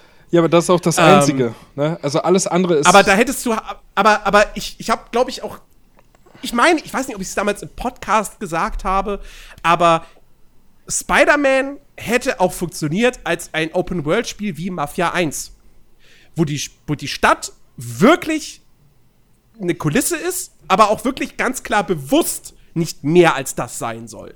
Ja. Ähm, wo, wo sie gar nicht, wo, die, wo der Entwickler gar nicht erst hingeht und sagt, hey, ja, wir haben ja Open World, in der ihr voll viel machen könnt oder so, sondern wo sie einfach sagen, nein, es ist wirklich nur, es ist nur der Schauplatz, nichts anderes als das. Mehr wollen wir gar nicht. Ähm, weil, weil, wie gesagt, ich, ich, ich bin keiner, der bei Mafia 1 sagen würde, ja, in der Spielwelt, da konnte man ja nichts machen. So. Ähm, weil das wollte auch kein richtiges Open-World-Spiel sein, wo du ganz viel abseits der Geschichte machen kannst. Sondern das war komplett auf die Story fokussiert. Ja. Und ähm, die, die, die Stadt war da wirklich nur ein atmosphärisches Detail. Klar, da könnte man jetzt wieder einen Strick draus ziehen und sagen, ja, aber bei Witcher, so, okay. ähm, Danke. aber wie gesagt, Witcher hat eine, eine Open World, wie sie im Prinzip äh, auch, auch, wie gesagt, jeder Marketing-Typ so, ja, äh, offene Welt und da muss ganz viel Nebenaktivitätszeug drin sein und so weiter und so fort. Das hat CD Projekt gemacht, das hat CD Projekt auch richtig, richtig gut gemacht. Nicht wegen den Monsternestern und so, sondern weil es hunderte richtig geile Nebenquests gibt. Ähm, und äh, äh, das, deswegen würde ich ja auch nicht irgendwie jetzt sagen, so, okay, Witcher 3 ist mit der Open World scheiße oder sonst was. Nein, ist es nicht. Ähm, nur, ich sage nur, es würde auch funktionieren ohne diese Open World. Es wäre kein schlechteres Spiel dadurch. Ähm, wohingegen, wie gesagt, Spider-Man, gerade dadurch, dass man da zum Beispiel auch diese Nebenaktivitäten hat, um die coolen Anzüge freizuschalten, das macht es halt dann doch irgendwo schlechter. Also ich hatte dadurch eine schlechtere Spielerfahrung, weil ich diese Anzüge nicht freischalten konnte, weil ich keinen Bock hatte auf diese generischen Nebenmissionen. Also habe ich mich komplett auf die Hauptstory fokussiert, habe wenige von diesen coolen Anzügen bekommen und mich darüber geärgert, dass ich nur wenige, so wenige davon bekommen habe. Tito. Ähm, ja. Oder, äh, äh, ähm, ah, fuck, ich dachte gerade, ich hätte noch so ein ähnliches Beispiel, aber habe ich irgendwie doch nicht. Mich, mich hat das Ja. bei Spider-Man regelrecht genervt, jedenfalls, weil, weil da hat es sich für mich wirklich so angefühlt, abgesehen von der tollen Fortbewegungsmechanik. Ja, die macht halt natürlich auch Sinn im Spider-Man-Universum und die war halt irgendwo auch ganz cool. Aber nichtsdestotrotz waren wirklich alle anderen Aktivitäten, die du in dieser Welt machen konntest, die waren einfach so, boah, die hingen dir so schnell zum Hals raus. Ob es diese komischen Random Encounter äh, Überfälle waren, wo, wo sich der erste genauso gespielt hat wie der hundertste oder irgendwelche komischen Rucksäcke sammeln. Also das hat mich irgendwann, das hat mich irgendwann so genervt und hat halt auch in, in meinen Augen überhaupt keinen Sinn gemacht, warum ich das machen sollte. Dass das, ja, weiß ich nicht. Also ich habe auch versucht, nur die Hauptstory zu spielen, aber selbst die hat mich dann Na, irgendwann einfach verloren. das, das, das Ding ist, diese Random Encounter fand ich eigentlich eine ganz nette Idee, weil das natürlich irgendwie ganz gut zu Spider-Man passt. Ja, ne? Spider-Man schwingt durch die Stadt, irgendjemand schreit Hilfe, Hilfe! So, und dann Spider-Sinne ich bin schlagen aus. Für 10 Minuten Ich waren komme die auch zur cool. Rettung, genau. Ähm, sie- es, hätte, es hätten halt irgendwie 50 unterschiedliche sein müssen. Ja. So, ja, dann wäre das ein geiles Feature gewesen. Ähm, es waren halt am Ende nur, weiß ich nicht, ja, eine Handvoll. Ähm, und das ist halt ein bisschen schade. Ähm. Ähm, ich meine, Spider-Man hatte so auch, auch da, es gab so ein paar handgebaute Nebenmissionen, aber die waren halt viel zu wenig im Vergleich zu dem ganzen anderen generischen Rest. Ähm, und äh, ja, und wie gesagt, und dann war diese Nebenmission auch teilweise total bescheuert. Diese Minigames fand ich furchtbar. Äh, und das Spiel hat ja auch noch den, diese, diese, diesen, diesen Frevel begangen. Ähm, du, du, du spielst die Hauptstory, du bist voll engaged und dann plötzlich so, ähm, ja, äh, äh, ich muss ja jetzt erstmal auf irgendwelche Untersuchungsergebnisse warten. Dann vergnüge ich mich jetzt mal in der Spielwelt und gucke, was ich sonst so tun kann. Wo ich mir das mal gedacht habe, so, okay, das Spiel will jetzt, dass ich irgendwas in der Open World mache, bevor die Story weitergeht. Warte mal, was geht am schnellsten? Einen Rucksack finden. So. Und dann habe ich halt irgendwie zwei Rucksäcke Ja. eingesammelt und dann ging die Story weiter. Weil es irgendwie das Spiel quasi gesagt hat, ja, du musst zwei Open World Aktivitäten machen und dann wird der Schalter umgelegt und du kannst die nächste Hauptmission spielen. Ähm, ich, ich finde, ein Spiel, was auch so ein bisschen, ne, was man auch nennen könnte als nutzlose Open World, oder ohne Open World vielleicht besser, äh, ist hier äh, Batman Panzerfahr Simulator. Äh, wie hieß es hier? Äh, äh, Arkham Arkham Knight? Arkham Knight, ja. Der dritte Teil. Ähm, weil, mal ganz ehrlich, also die Open World dort war wirklich einfach Schrott. Das war einfach nur ein, ein, ein Set-Piece, dass du, dass, die, dass du die tolle, weil sie irgendwie die Panzerfahrmechanik so geil fanden, dass du halt einfach mit dem Panzer was machen kannst. Mit dem Batmobil. Ähm, die alle Missionen waren in sich eh abgeschlossene Gebiete im Prinzip, wo du einfach auch dir den Weg hinsparen hättest können, wo du 50 Mal immer gegen dieselben Drohnen kämpfst, in immer denselben blöden Fahr links, fahr rechts, Hüpf, Feuer äh, Gefechten. Ähm, und es hat auch, finde ich, nichts erzählerisch zur Spielwelt hinzugebracht. Weil es im Prinzip das gleiche war wie bei Arkham City, nur größer und langweiliger. So. Das Ja, ich zum Arkham Beispiel. Knight einfach, einfach so gut wie gar nicht gespielt, deswegen kann ich da nicht großartig mitreden. Ich auch nicht. Ich habe das Ähm. auch. Bat, Bat, ich mag irgendwie. Also nicht ich habe da auch nicht, ich, ich habe da mit Sicherheit auch nicht irgendwie zweistellige Stundenzahl drin oder so, aber gerade weil das Panzerfahren halt einfach total für den Arsch war. Ähm, Mhm. Aber ich finde, das hätte viel, viel besser funktioniert ohne die offene Welt. Da war die offene Welt Wobei- wirklich einfach nur, weil offene Welt cool ist. Jetzt mal, jetzt mal ausgehend, also zumindest was ich den Batman-Spielen, also jetzt einem Arkham Asylum, was jetzt noch keine richtige Open, also kann man da kann man darüber diskutieren, ob das eine Open World war. Na, eigentlich war Nee, es es ist eher, wenn überhaupt, war auf dem Schlauch, es- aber ich glaube, es war sogar Es war relativ eine zusammenhängende Welt, das schon. Ja. Ähm, es war eher so ein bisschen Metroidvania eigentlich. ja, ähm, ja. Und, und aber so ich, ich also Arkham Ar- Asylum habe ich halt am intensivsten gespielt. Ja. So, es gab es aber auch in Arkham City. Ja. Ähm, weil was durchaus funktioniert, sind natürlich diese Riddler-Rätsel. Ähm, also, ich meine jetzt nicht irgendwie die Trophäen, die du einsammelst, wo du irgendwie guckst, wie du da rankommst, sondern ich meine wirklich diese, diese Rätsel, wo du Mhm. dann irgendwie so eine Textzeile hast und dann überlegen musst, ah, okay, warte mal, was könnte damit gemeint sein und wo könnte das sein? Das ist ja durchaus ein Element, wo man sagen könnte, das funktioniert. Also, das ist schon was, dafür brauchst du ja irgendwie, das, das funktioniert schlecht in einem linearen Spiel. Weil, also kannst du auch machen, ja, dass du einzelne Levels hast und dann hast du da von Anfang an diese Rätsel und dann kannst du überlegen so, ah, okay, das Rätsel, ja, warte mal, muss ich jetzt hier noch mal zurück? Aber sobald du ja dann in die nächsten Level gehst, kannst du dann schon nicht mehr zurückgehen und so, falls dir dann noch einfallen sollte, ah, das war die Lösung des Rätsels, so, nee, ja, so Ja, aber das ist halt auch im Prinzip trotzdem nur so Sammelkram. ist keine Legitimation für eine Open World, als, also keine alleinige. Das, das definitiv. Also ich meine, bei, bei Arkham City hat es ja noch funktioniert, irgendwie die Welt, weil es halt, da war es halt irgendwo stimmig, dass da überall nur Bösewichte rumlaufen und so.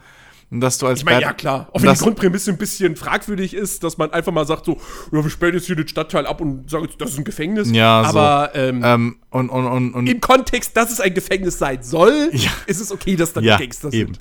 Und, und du bist ja als, als Batman da auch nicht irgendwie, du bist ja da schon ein bisschen so der Gejagte in gewisser Weise. Auf das, Also Mhm. es macht halt schon Sinn. Ähm, und da kam halt auch dieses Batman-Gefühl, weil du halt die ganze Zeit in den Scha Schatten unterwegs warst und, und irgendwie, ne, von Dach zu Dach irgendwie gegle gegleitet oder dich geschwungen hast, so. Das hat ja schon Spaß gemacht, so. Da hat das ja schon irgendwo Sinn gemacht und da gab es auch so manche Punkte, wo du halt wirklich, wo man halt auch die Mechanik gut genutzt hat außerhalb von Gebäuden, auch wenn die Hauptmissionen da auch wieder meistens innerhalb von Gebäuden gespielt haben. Ähm, Die mit den gleichen Mechaniken funktioniert haben. Aber da kam so dieses Batman-Feeling und es hat halt auch vom Setting irgendwo gepasst und das war alles cool. Aber bei, bei, bei äh, hier Arkham Knight war halt einfach das Gleiche. Es war wieder, die komplette Stadt war jetzt plötzlich überrannt. Es gab keine Zivilisten. Ähm, es gab hier einen Feuerwehrmann, da ein Polizist, der irgendwie entführt wurde, aber das war's. Äh, und da kam halt überhaupt nicht dieses Batman-Feeling rüber, was man aus den Filmen kennt, dass, dass du halt aus der Bathöhle rausgerufen wirst und dann irgendwie mit dem Batmobil durch die normalen Straßen fährst. Äh, deinem Danach sehne ich mich Sondern, Danach sehne ich mich bis heute noch, ne? Ja, Nach so einem o Batman Open World Spiel mit einem belebten Gotham City, Ja. wo das Batmobil halt wirklich einfach ein Auto ist, das durchaus natürlich seine Gadgets haben darf, so, Ja, aber klar. das halt kein Panzer ist. Und, Ja, ähm, und vor allem das wo man dann damit irgendwie, du wirst, du wirst gerufen und dann fährst du damit los und dann fährst du zum Einsatzort und ach Gott, das wäre schon, das wäre schon schön, und- wenn, wenn und- sowas noch mal irgendwann käme. Und die, die Gadgets des Batmobils wurden ja auch nicht gescheit genutzt. Also, du hast halt diese Kanone gehabt, die hast du halt gebraucht, um gegen diese komischen Drohnenpanzer da, die komischerweise überall in der Stadt waren, zu kämpfen. An jeder Kreuzung. Und du hast ähm, diese Seilwinde gehabt, die du gebraucht hast, um Türen zu öffnen, damit du in die nächste Hauptmission rein kannst. So. Ähm, ansonsten hast du das Batmobil nur gebraucht, um die Riddler-Rätsel zu lösen. Weil das alles auch wieder abgeschlossene Rätsel-Dungeons im Prinzip waren, wo du dann, weiß ich nicht, irgendwelche Strecken in, in einer gewissen Zeit abfahren musstest und so. Ähm, die, die, die offene Welt hat halt überhaupt nicht irgendwie dazu. Du konntest nichts äh, entdecken mit dem Ding, du konntest halt wirklich, du bist nur von A nach B gefahren und hast halt Ja. diese komischen, langweiligen Encounter da gehabt, immer an denselben Stellen. Ähm, Das ist halt das. Das ist halt das große Problem von. Open-World-Spielen. Entwickler sagen, wir machen ein Open-World-Spiel, weil ist cool. Verkauft sich gut. Ist im Trend. Dann basteln sie diese Welt und dann überlegen sie sich so, hm, die müssen wir jetzt irgendwie füllen mit Content. Was machen wir denn da? Ja, hm, was geht denn schnell? ja, eben. Und so, so kam halt die, die Ubisoft-Formel im Prinzip zustande. Ähm, Hier und- machen wir einen Gegnerspawn hin, da machen wir noch einen Spawner, da noch einen Spawner. Hier machen wir, dann machen wir eben noch schnell einen Algorithmus, der mal eben äh, 200 äh, random Sammelobjekte irgendwo auf der Map Ja, genau. verteilt. Und das ist halt gerade, weil, weil das, was wir jetzt beschreiben, das, wo finden wir das? In den AAA-Blockbustern, Mhm. wo den Entwicklern hunderte Millionen Dollar zur Verfügung stehen, Ja. um diese Spiele zu basteln. Da finden wir diesen generischen Scheiß. Ja. Ähm, der, wo, wo wirklich dann so die, diese, diese absoluten höchst Negativbeispiele, ja, kannst, kannst du kannst du Watch Dogs 1 kannst du dazu zählen, Ja. da kannst du äh, Mordors Schatten hinzuzählen, da kannst du jetzt ein Rage 2 hinzuzählen, äh, auch Spider-Man, so und, und dann auf der anderen Seite überlegst du, okay, warte mal, ähm, schauen wir uns doch mal Open-World-Spiele von kleineren Teams an. Und dann gucke ich mir so ein Elex an und denke mir, ach, guck mal, Ja. 30 Mann in Essen haben mit wahrscheinlich. Wie viel Budget mag, mag so ein Elex gehabt haben? Ähm, maximal 5 Millionen, schätze ich. Mehr werden Ja. es nicht gewesen sein. Ja. Und die überhaupt. haben da eine Welt gebaut, die wirklich nicht klein ist. Und die vollgestopft ist mit handdesignten Orten, wo es immer was zu entdecken gibt. Zumal noch äh, sie ja noch das Jetpack eingebaut haben. Das heißt, sie mussten noch viel mehr bedenken als bei ihren vorherigen Spielen.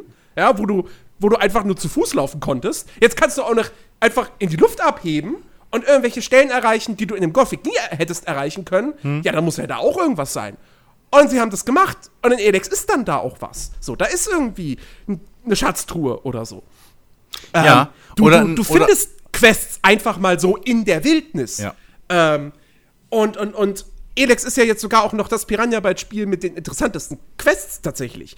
Also, und, und das ist wirklich, es, es ist, ich finde es so unfassbar peinlich, dass die großen Studios hingehen und ihre Welt mit generischem Scheißdreck füllen und so ein kleines Team wie Piranha Bytes macht das nicht. Ja. Obwohl sie rein finanziell allen Grund dazu hätten, also eher einen Grund dazu hätten, das so zu machen.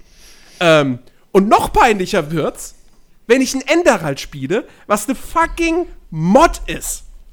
Und die weckt in mir das Gefühl, dass ich zuletzt. Ja, okay, gut, zuletzt bei Breath of the Wild. Nee, zuletzt hatte ich es bei Red Dead Redemption 2, okay. das ist jetzt noch nicht so lange her.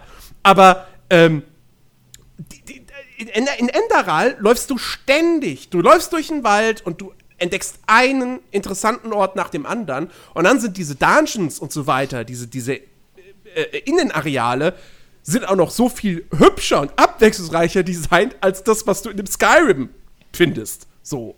Ähm, und nochmal, es ist eine fucking Mod von einem Team, das verstreut in Deutschland äh, sitzt, dass das in seiner Freizeit gemacht hat. Der, der, der, der Autor von Enderal hat äh, äh, äh, teilweise so in den letzten Zügen ähm, der, der, der Entwicklung von Enderal, würde ich jetzt mal schätzen, hat der, war der nebenbei Hauptberuf, also nebenbei, war der hauptberuflich auch noch Autor für Spellforce 3, ja. Ähm, und in seiner Freizeit macht der mit seinen Leuten halt sowas und, und ich spiele das und denke mir, fuck, das ist so viel besser als 80, 90 Prozent aller großen AAA Open-World-Spiele der letzten Jahre. Ja, ich meine, man muss jetzt sagen, Enderal hatte natürlich den, den Vorteil, dass sie auf einem relativ, ja okay, ich wollte beinahe sagen stabilen äh, Grundgerüst aufbauen, aber dass sie auf einem relativ, relativ weit gebauten Grundgerüst aufbauen konnten. Ja klar, ja. sie mussten keine, sie Ähm, mussten genau. äh, keine, keine, keine Genau, technischen genau, aber, Entwicklungen aber irgendwie nichtsdestot- machen oder so. Nichtsdestotrotz ist es natürlich eine extreme Leistung, was die Jungs da gebracht haben. Ähm, auch wenn ich jetzt da nicht wirklich ins Detail gehen kann, weil ich es halt noch nicht gespielt habe, soweit. Ähm, also viel. Aber äh, bei einem Elex zum Beispiel, oder, der, oder warum man bei, bei so kleineren Projekten im Durchschnitt eine bessere Open World hat, oder die sinnvoller genutzt ist, ist, glaube ich, ganz klar der Grund, weil du mit einem begrenzten Budget keine Open World einbaust, wenn du sie nicht wirklich brauchst für dein Spiel. Also das ja. ist halt, glaube ich, wirklich das Ding. Also so ein, so ein, so ein, so ein Piranha Bytes, die würden sich einen Arsch voll Geld sparen, wenn sie keine Open World, keine offene Welt bauen würden. So.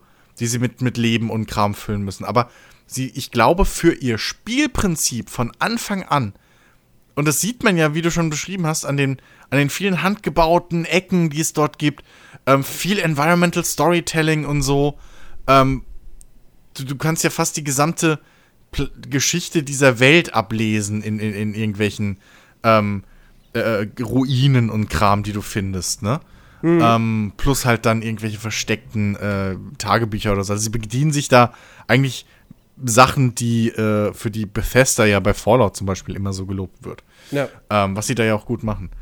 Ähm, aber du baust halt, glaube ich, wirklich mit begrenztem Budget so, eine, so ein Riesenprojekt mit Open World und so, baust du halt wirklich nur, oder nimmst du nur in Angriff, wenn du wirklich das nicht wegstreichen kannst. Wenn du dein Spiel anders nicht gescheit umsetzen kannst, so wie du es dir vorstellst. Während AAA-Studios, sag ich mal, mit mehr oder weniger unbegrenztem Budget, ähm, da ist, glaube ich, dann eher schon so dieses Massenmarkt-Appeal und die Checkliste im Vordergrund.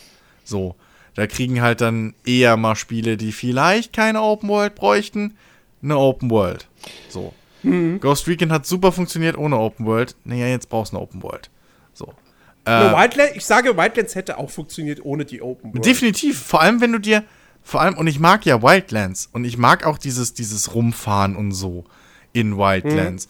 Aber wenn du dir mal genau anguckst, die Gebiete, mit wo die Hauptmissionen spielen, wie viel Freiheit hast du da wirklich, die Dinge anzugehen? Die haben meistens nur drei, vier Öffnungen, wo du rein kannst. Klar, hier und da kannst du mal von einem Berg aus irgendwie ein bisschen snipern. Aber das war dann auch alles. Das hätte man auch wirklich mit einem größeren Gebiet einfach, mit einer, mit einer größeren Map lösen können. So richtig Ja. Nutzen ähm, zieht das Ding nicht aus einer offenen Welt. Nee. So. Also, naja, doch, macht es schon, indem es halt sagt so, ah ja, du willst die geilen Waffen freischalten. Ja, dann sammel mal hier die Teile ein und mach mal, Ja, mach okay. mal diese generischen Okay, gut, Missionen aber- in der offenen aber- Welt. Okay, gut, Ach aber so. dann, dann, dann kannst du auch sagen, Skyrim braucht allein schon eine offene Welt, weil jedes Quest dich einmal quer über die Map schickt. So. äh, was immer noch ein riesen, riesen äh, fucking äh, nutzloses und, und immersionsbrechendes, äh, äh, immersionsbrechender Kritikpunkt für mich ist an, an dem, an dem Quest-Design von Skyrim. Aber egal. Ja, wobei man ein bisschen, wobei man bei Skyrim, ich weiß es, ich weiß es nicht, bei Skyrim trägt natürlich auch so ein bisschen zu dem Problem vielleicht bei, das ist ja dieses, äh, wie, wie hatten sie es genannt, Radiant AI, Radiant Story, Irgend- irgendwas mit Radiant. Ähm, diese, diese zufallsgenerierten Quests, die ja, die Begründung dafür war ja nicht, ja, du sollst jetzt ganz viele Quests einfach ständig haben können ähm, und wir wollen uns da wenig Arbeit mitmachen, sondern die offizielle Begründung war ja, oder, oder der, der, der Gedanke dahinter war ja, sei ja gewesen, dass ähm, dich diese Quests an Orte schicken sollen, wo du noch nicht warst. Ja, aber So. Und da sagt halt das System, keine Ahnung, hier Auftraggeber in Weißlauf so, ja, warte mal, du warst noch nicht da hinten in der Höhle in der Nähe von Markart, wir schicken dich jetzt mal dahin. Ja, das aber hätte man alles on. besser programmieren können. Aber so, come on, Definitiv. selbst Hauptquests Ähm, schicken dich quer über die Map. Ja, ich muss, aber, ist ich muss selten, aber auch zugeben, es ist selten das klassische Ding, dass du irgendwie, du kriegst in, in, in, in weiß ich nicht, in Weißlauf einen Quest, so, und dann, äh, und dann ist das Ziel aber nicht in der Umgebung von Weißlauf, sondern das ist halt irgendwo am Arsch der Heide. So, was Ja. fast schon näher an Einsamkeit dran ist. Und Ja, ich- das ist halt dieses, zugeben, dieses Design, was ich nicht mag, einfach. ja, ich, ich muss zugeben, mich, mich stört sowas weniger. Man könnte Ich da bin, wirklich. ich, ich bin ja auch, ich bin ja auch jemand, der, der bei einem Open-World-Spiel, egal welches Open-World-Spiel, äh, da spreche ich auch nie von Backtracking. Weil, ähm, ja, Backtracking ist, Ich- nee, ist ja auch Quatsch beim weil, Open World Spiel. Weil ich es total natürlich finde, dass ich in einer Welt, die halt wirklich eine Welt ist und Ja. nicht einfach zehn Levels, äh, dass ich da mehrfach den gleichen Weg gehe, weil äh, ich gehe in der echten Welt auch mehrfach Ja. den gleichen Weg. Es ist halt so.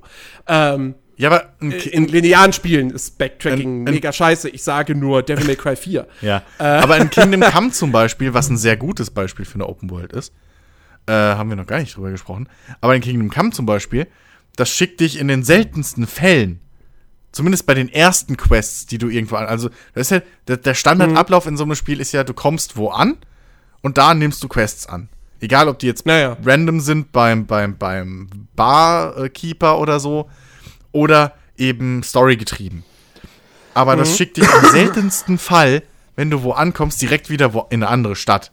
Sondern das schickt dich erstmal in der Umgebung meistens irgendwas Naja. machen. Und danach kommen dann die zusätzlichen Quests, die ja sowieso bei Kingdom Come so schön verwoben sind, dass du erstmal gar nicht weißt, okay, ist das jetzt gerade ein Story-Quest?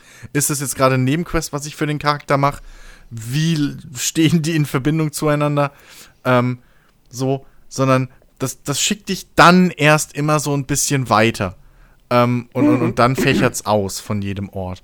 Und das ist halt so ein Ding, was, ja, in meinen Augen Skyrim halt nicht so macht. Aber naja, das ist halt vielleicht dann auch Geschmackssache. Wenn bei Skyrim das Pferd besser wäre, würde ich mich vielleicht auch nicht so aufregen. Mag gut sein. Aber dieses, dieses Grundsätzliche, dass du irgendwo ankommst und dann erstmal, das macht halt ein Kingdom Come halt zum Beispiel um vieles besser.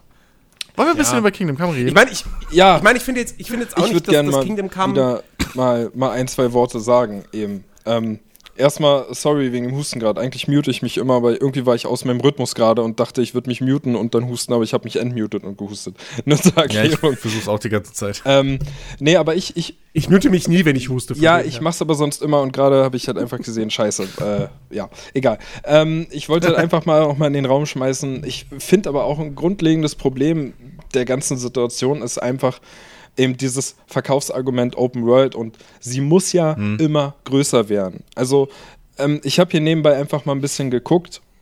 Äh, ich weiß nicht, inwiefern die Angaben hier wirklich stimmen, aber so wie groß denn gewisse Open Worlds einfach sind. Und wenn man einfach mal guckt, zum Beispiel ein Kingdom Come, was ich immer rausgesucht habe, hat, so steht es hier zumindest, 16 Quadratkilometer.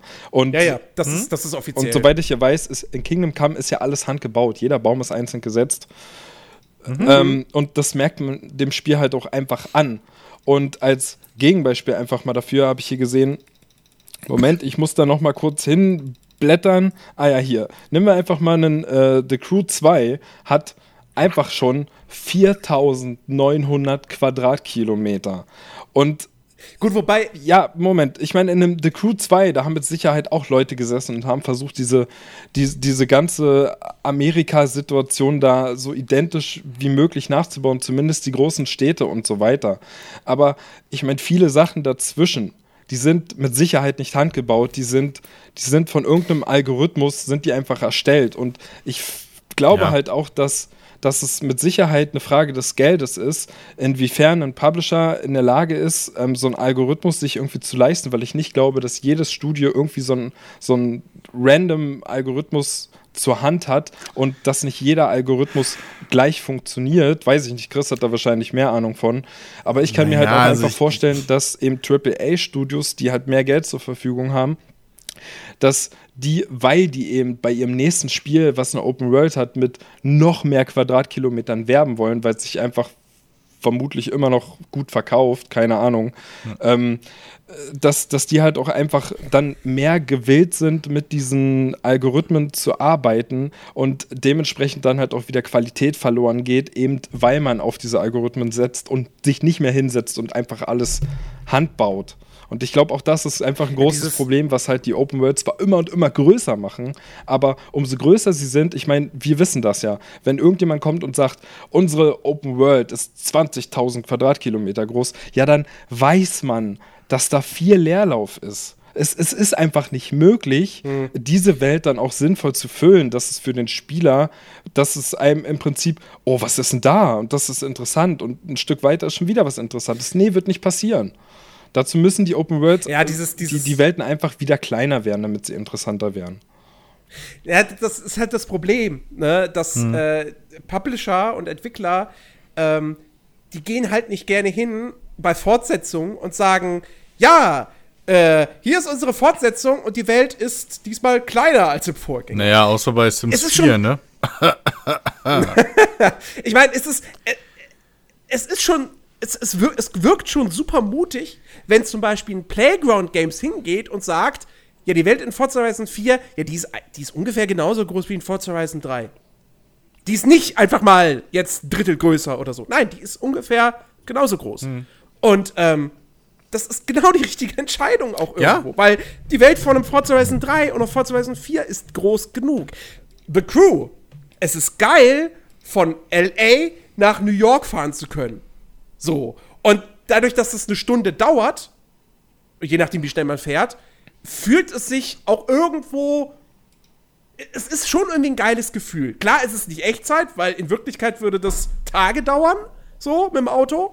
Ähm, Aber, aber so, das, das ist schon irgendwie geil, wenn du sagst so, oh, ich mache jetzt quasi diesen virtuellen Roadtrip und ich bin eine Stunde unterwegs und die Landschaft ist ja auch abwechslungsreich in einem The Crew 2. Und dadurch, dass du nun mal auch schnell einfach dran vorbeifährst, ist es auch nicht so schlimm, dass die Wälder halt nicht handgebaut sind. Weil du einfach, du rast halt schnell durch. Ja. So.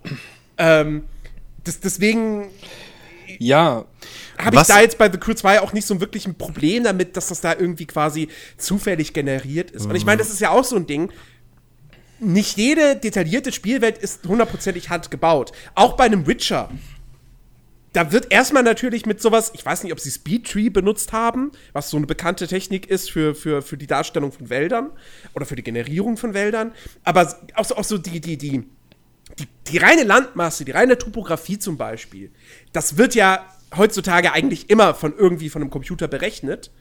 Und, ähm, und, und, und dann pflanzt man da irgendwelche handgebauten Sachen hin. So. Ja, also, also auch bei Ja, und auch so Wälder. Dann, dann wird da irgendwie ein Wald generiert. Und dann geht quasi der Leveldesigner hin und verfeinert das Ganze noch, damit es glaubwürdiger aussieht. So. Ja, also du, du brauchst da nicht mehr irgendwie externe Tools unbedingt. Also du kannst da schon, ähm, das kann man sich vorstellen wie mit einem Pinsel, so im Photoshop, ne, wo du halt den Pinsel dann hast mit so einem Kreis, den kannst du so Ja, groß ziehen, wie du willst, und dann stellst du da ein irgendwie, also ich habe das in Unity ist das eingebaut, in Unreal glaube ich auch, ähm, da stellst du dann ein, okay, äh, so und so viele Bäume, gibst irgendwie noch den, den Ordner an, wo die Bäume drin sind, wenn überhaupt, manchmal sind die ja auch schon standardmäßig drin, und ähm, dann sagst du hier, die Dichte hätte ich gern, die Varianz in der Größe und dann ziehst du einfach deine Kreise und malst das wirklich halt hin. So, das ist in dem Sinne auch dann, wenn du willst, ein handgebauter Wald. Ja, oder wie auch immer so ein Hybrid. Aber also so machst du halt große Flächen. Ähm, und da brauchst du jetzt nicht unbedingt dieses, diese, heutzutage zumindest brauchst du jetzt nicht mehr irgendwie noch ein extra Tool dafür. Ähm, klar, kann man auch machen. Aber ich glaube auch weniger, dass, ich würde auch weniger sagen, die Landschaft wirklich ist das Problem, weil das ist halt schnell gemacht, auch so ein Gebirge oder so. Ähm, ich allein würde wahrscheinlich, wenn ich eine halbwegs große Map Deutschland nachbauen wollte für die Topografie, allein bräuchte ich nicht lang. Das geht relativ flott. Ähm, es geht halt dann wirklich eher so bei, bei einem, bei einem The Crew oder so, würde ich halt sagen, dass man das vielleicht eher merkt, wie die Straßen verlaufen. Dass da halt nicht besonders, da sind halt wenig coole Ecken dabei. Wenn du das mit einem mit einem äh, Forza Horizon ver vergleichst, wo Ja. du dann halt Ja. hier mal ein kleines Dorf hast, dann hast du da eine, eine sich windende Landstraße, dann hast du da dein dein dein dein, dein äh, Kreiseldrift-Ding da plötzlich und und ne so ein Kram und das hast und das ist dann eher, wo du merkst, okay, das haben sie Computer generiert wahrscheinlich dieses Ja, Straßennetzwerk ja, und das, so.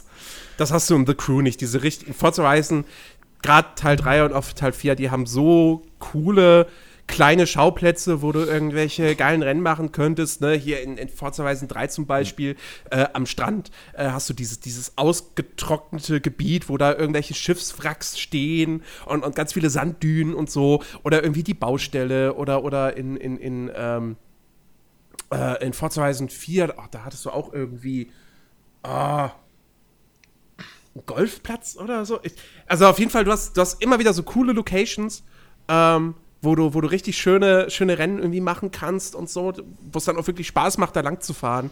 Ähm, und äh, ja, sowas, sowas fehlt dann eben einem, einem The Crew. Ja. Ähm, Ja, okay, aber, aber weißt du, die Sache ist halt auch wieder, denn wenn, wenn wir jetzt nochmal bei The Crew, äh, The Crew bleiben, dass es zwar ganz, ganz, ja, im ersten Moment sich ganz gut anhört, wenn du halt von LA bis nach New York fahren kannst, das sogar noch bis zu einer ganzen Stunde dauert und so weiter. Aber auf der anderen Seite ist natürlich auch wieder die Frage, äh, wie oft machst du das und wie lange macht dir das Spaß? Weißt du, weil ich meine, Ja, da, fließt, da fließt so viel Zeit rein, um das irgendwie so zu bauen, dass du halt wirklich eine Stunde fahren musst bis dahin. Aber sind wir mal ehrlich, ich, wir haben The Crew 2 gespielt. Du, du, das machst du vielleicht einmal. Wir sind einmal die Route 66 irgendwie lang gefahren, das war irgendwie ganz cool. Ähm, aber äh, sonst. wir glauben zumindest, dass die Wood 60 Wollte ich gerade sagen, das, da war ich doch auch dabei. Ja, ja, aber, aber wir sind halt, äh, denn sp- also selber später im Spiel bin ich zumindest nie, Mhm. wenn ich zu irgendeiner Mission musste, äh, habe ich nie so einen weiten Weg auf mich genommen. Da habe ich dann doch eher den Impuls gehabt, ja, okay, ich mache jetzt die Schnellreise, weil ich habe keinen Bock, so lange jetzt Ja. dahin zu fahren und so. Und weißt du, dann, ja, Crew 2 hatte auch eine blöde, blöde Struktur. da, dann, dann ist das halt wieder einfach schade, wenn man sich überlegt, wie viel Zeit Mhm. und wie viel Geld und wie viel Arbeit da reingeflossen ist, wenn doch am Ende der, der Spieler das vielleicht einmal macht und dann nie wieder, weil er halt dann doch irgendwie lieber Progress machen will, anstatt diese, diese dann doch äh, ge- ge- generisch generierte, generisch generiert, was für ein Wow. Äh, diese, diese, diese generierte Welt einfach irgendwie, weiß ich nicht, das, das macht ja dann auch keinen Spaß. Warum fließt dann einfach dieses ganze Geld und die Arbeit nicht, nicht in, in sinnvollere Sachen? Die, die, die, die Welt, mach sie ein Viertel so groß. Ich meine, selbst bei einem The Crew, ja, wenn sie, wenn sie nur ein Viertel so groß wäre, wäre sie immer noch riesig und würde mit zu den größten Spielwelten überhaupt Ich mein- gehören. Aber dann füll sie doch bitte Ich mit mein, interessanten Orten. Man muss natürlich bei The Crew 2 sagen, ähm, sie hatten dieses Spielwelt ja schon. sie haben ja einfach, sie haben ja die Welt aus dem ersten Teil im Prinzip übernommen. Sie haben sie natürlich hier und da modifiziert und so weiter und ein paar Sachen neu eingebaut, aber äh, das ist ja jetzt keine komplett neue Karte, die sie da Ja. haben. So. Und ähm, The Crew 1, da war die Spielwelt, diese große Spielwelt, war eine der, eine der großen Stärken des Spiels. Da war es auch was und da Neues. haben sie das ja, auch ganz. Da haben sie das ja Richtig. auch gut gemacht, weil du hattest diese, diese, diese Story-Kampagne und die hat dich peu à peu durch das Land geführt. Du hast in Detroit angefangen, dann ging es nach Chicago, dann ging es nach St. Louis, dann ging es rüber nach New York, dann nach Washington und so weiter. Du hast jede Stadt, du hast, du hast die alle nacheinander abgeklappert. The Crew 2, da gehst du rein und dann hast du direkt an der Ostküste irgendwelche Rennen, an der Westküste irgendwelche Rennen. Und das war's dann noch erstmal, weil du nicht, noch nicht zu so vielen Events Zugang hast am Anfang. Natürlich hast du keinen Bock, dann ständig äh, von A nach B zu fahren, weil das immer viel zu lange dauert. Ja. Ähm, das war einer, einer meiner großen Kritikpunkte an, an The Crew 2. Das ist so, ja, okay, also ich, ich habe jetzt schon quer in der Spielwelt überall was zu tun, aber dann, wenn ich auf die Schnellreise verzichten wollen würde, was ich ja einfach gerne mache in Spielen, ähm, dann wäre ich halt hier erstmal stundenlang unterwegs, von einem Rennen zum anderen. Und das, Das- ist irgendwie doof. Was, was mir gerade einfällt, ähm, es ist eigentlich fast schon traurig, dass ein Truck Simulator genau das nämlich auch besser macht. Jetzt mal ohne Scheiß, wenn du, beim, wenn du beim Truck Simulator anfängst und es ist halt ein Spiel, was im Prinzip einfach ums lange Fahren geht. Aber selbst das fängt an, dass, ich dich, dass es dich am Anfang in der maximalen Le Streckenlänge begrenzt. Weil du das Ja. erst leveln musst, wie lange du fahren kannst am Stück. So. Und, und das halt, und das ist halt auch wieder dieser Punkt, was zurückzuführen ist auf ähm, Zelda. Dieses langsame Welt für dich selbst erschließen. Was ja auch GTAs immer gerne machen mit ihren, und die Brücke ist jetzt gerade gesperrt, du kannst jetzt nur auf der einen Insel sein. So. Das ist ja nichts anderes, dass du als Spieler erstmal dieses kleine Gebiet dich vertraut machen kannst und dann mit der Zeit wird die Spielwelt immer größer für dich. So. Und was, was immer so ein Phänomen ist, was ich bei Open-World-Spielen habe, je länger ich in der Spielwelt unterwegs bin, desto kleiner fühlt sie sich plötzlich an. So, ich weiß noch bei, bei, ähm, bei äh, Kingdom Come, so, äh, hier von, von der einen Stadt irgendwie in die Hauptstadt zu reiten, das war am Anfang ein Riesenweg, wo ich noch dauernd auf die Karte geguckt habe und ewig gebraucht habe und gedacht, Alter, ich bin ja immer noch nicht da und hin und her. Und später reitest du das Ding halt blind eben mal so schnell weg und es ist überhaupt kein Weg mehr für dich. So, und, und, und das machen halt Open-World-Spiele auch leider, gerade die großen, von denen wir gerade reden, leider halt oft falsch, dass sie dir zu schnell einen zu großen Teil dieser Open World geben. Sie, sie, die haben alle dieses, dieses, dieses, diesen, diesen Drang, einfach mal alles auf den Bildschirm zu kotzen. So, ja, nicht äh, äh, irgendwie den Spieler beschränken, so. Und das ist aber falsch. Weil du, weil du so auch überhaupt kein Gefühl für die Spielwelt erreichen kannst. Aber das ist auch wieder ein guter Kleine Punkt, finde ich. Um, weil umso größer eine Spielwelt wird, umso schwieriger wird es für dich als Spieler, diese Spielwelt auch nach 100 Stunden irgendwann zu kennen. Und ich meine, wenn, Ja, wenn du so eine Spielwelt in- und auswendig kennst und ganz genau weißt, wenn ich davon jetzt links abbiege, dann komme ich in die und die Stadt, dann, dann gibt dir das ja auch nochmal einen gewissen Mehrwert. Aber wenn die Stadt irgendwann so Ja, groß ist, dass sie einfach aus 100 Städten besteht, äh, dann, ja, dann ist halt jede Fahrt irgendwie so, hä, Blick auf die Karte und dann reißt sich vielleicht irgendwie für den Moment gerade wieder raus aus der Immersion und so weiter. Das sind dann alles Ich- wieder ich finde- Nachteile, die kommen, umso größer die Spielwelt wird. Ja. Ich finde vor allem, dann nimmst du auch die Spielwelt weniger wahr. Ja. Weil, wenn du direkt am Anfang einfach die ganze Zeit schon lange Wege fahren musst und so und du bist noch, die Steuerung ist noch nicht so drin und du bist vielleicht auch selber noch nicht so in der Spielwelt drin so. Und dann, dann artet das halt relativ schnell zur Arbeit aus. Und, und, und, und du, du bist einfach nur noch halt auf der Karte gucken, wie du schon gesagt hast, und hast gar keine Zeit, weil du halt, oder guckst auf die Minimap, wo der blöde Pfad irgendwie angemalt ist oder wie auch immer. Und dann hast du überhaupt keine Zeit mal, weil du halt auch eine Straße vielleicht nur einmal alle fünf Stunden entlangläufst, weil alle Angst haben vor Backtracking, was ja Jens auch schon so ein bisschen angedeutet hat mit seinem, für mich gibt's in Open World kein Backtracking. Ähm, so, äh, aber da haben natürlich dann auch wieder alle Angst, ja, bloß nicht irgendwie zu auf denselben Weg gehen lassen und was weiß ich. Und dann passiert das überhaupt nicht, dass du irgendwie mal eine Straße zum vierten, fünften Mal lang fährst und dann auf einmal links neben den Straßenrand guckst. Und dann siehst du halt diese Ruine nicht oder diesen kleinen Nebenschauplatz, den sie dir gebaut haben. Ja. Und das ist halt auch sowas, was, was wirklich die guten Open Worlds, finde ich, was jetzt das Game Design angeht, ähm, von, von schlechten Open Worlds unterscheidet. Jeder von uns äh, hat sich irgendwann in Vice City komplett ausgekannt. Du wusstest genau da die Strandpromenade, dann hier links, da ist diese komische Dreieckskreuzung und dann was weiß ich was. Das wusste man einfach. Man kannte sich aus. Das ist ja im echten Ähm, Leben, im echten ey. Leben ist ja genauso. Weißt du, wenn ich, wenn Ja. ich mit dem Auto durch, durch meine eigene Stadt fahre oder durch die Umgebungsstädte, die ich halt kenne, weil ich da schon öfter war, dann fahre ich ganz entspannt. Aber wenn ich irgendwo in eine Stadt komme, in der ich noch nie war und ich muss das Navi einschalten und ich muss, während ich durch diese Stadt fahre, wo dann vielleicht auch noch dreispurige Kreisverkehre oder vierspurig vorkommen und ich muss nebenbei noch ständig aufs Navi gucken und oh Gott, jetzt habe ich aufs Navi geguckt und da ist ja eigentlich eine Ampel, die ich erst gar nicht für voll genommen habe, weil überall Autos fahren und da fährt vielleicht noch ein Zug und hast nicht gesehen, dann, dann ist man da in Stress und dann ist man irgendwann überfordert. Also zumindest geht's, geht's mir da so. Äh, und so ist es halt bei einer riesigen Open World, die du, die du halt selbst nach 100 Stunden einfach immer noch nicht kennst, ist es halt genauso. Ja. Gothic 2 ist halt das perfekte Beispiel. Ja.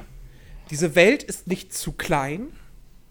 Ähm, sie ist groß genug, äh, dass, du, dass du nicht das Gefühl hast, irgendwie eingeengt zu sein. Aber sie ist eben auch nicht zu groß und du. Ich weiß heute noch, wo was ist. Ja. Ja? So ziemlich, Ich starte ja. in Xardas Turm und dann gehe ich diesen Weg runter. Ja. Und dann geht's links in dieses Tal. Und dann kommt rechts auf, irgendwann rechts auf der Seite kommt, äh, kommt äh, äh, Lobarts Lag- Hof. Und Ja, erst kommt das runter. Lagerfeuer mit den, mit den, mit den Goblins. Ja, ja, genau. Ja. So. Und, und, und dann, dann von Lobertshof gehe ich weiter die Straße runter, dann komme ich äh, direkt in die, in die, in die Oh. Hafenstadt. Oh, und die dann Mine. komme ich in die Hafenstadt rein und dann sind da erstmal die Händler. Ja. Und dann geht's rechts rauf in die Oberstadt, wo ich am Anfang noch nicht reinkomme. Und dann gehe ich weiter geradeaus und dann kann ich links runter zum Hafen oder rechts, da geht's dann in Richtung, äh, nee, da geht's dann irgendwie äh, an, der, an dem Tempel vorbei und dann komme ich zum Marktplatz Mhm. und so weiter. Und dann gehe ich da am Marktplatz aus der Stadt raus. Und dann geht's links, geht's zum Leuchtturm. und rechts rum gehe ich die Straße lang und dann komme ich irgendwie, da ist dann irgendwann ein anderer Hof und dann komme ich an dem Gasthaus vorbei. Genau. Als wenn- und wenn ich dann weiter nach, nach, nach äh, Osten gehe, dann komme ich irgendwann, bin ich dann bei Onas Hof. Als wenn du da wirklich mal ich gewohnt weiß das hättest. alles jetzt noch. Ja. Ja, es Als ist ob halt ich da so. gewohnt hätte. Ja. Exakt. Genau, das So. eins Jetzt zu frag eins mich das mal, Ding.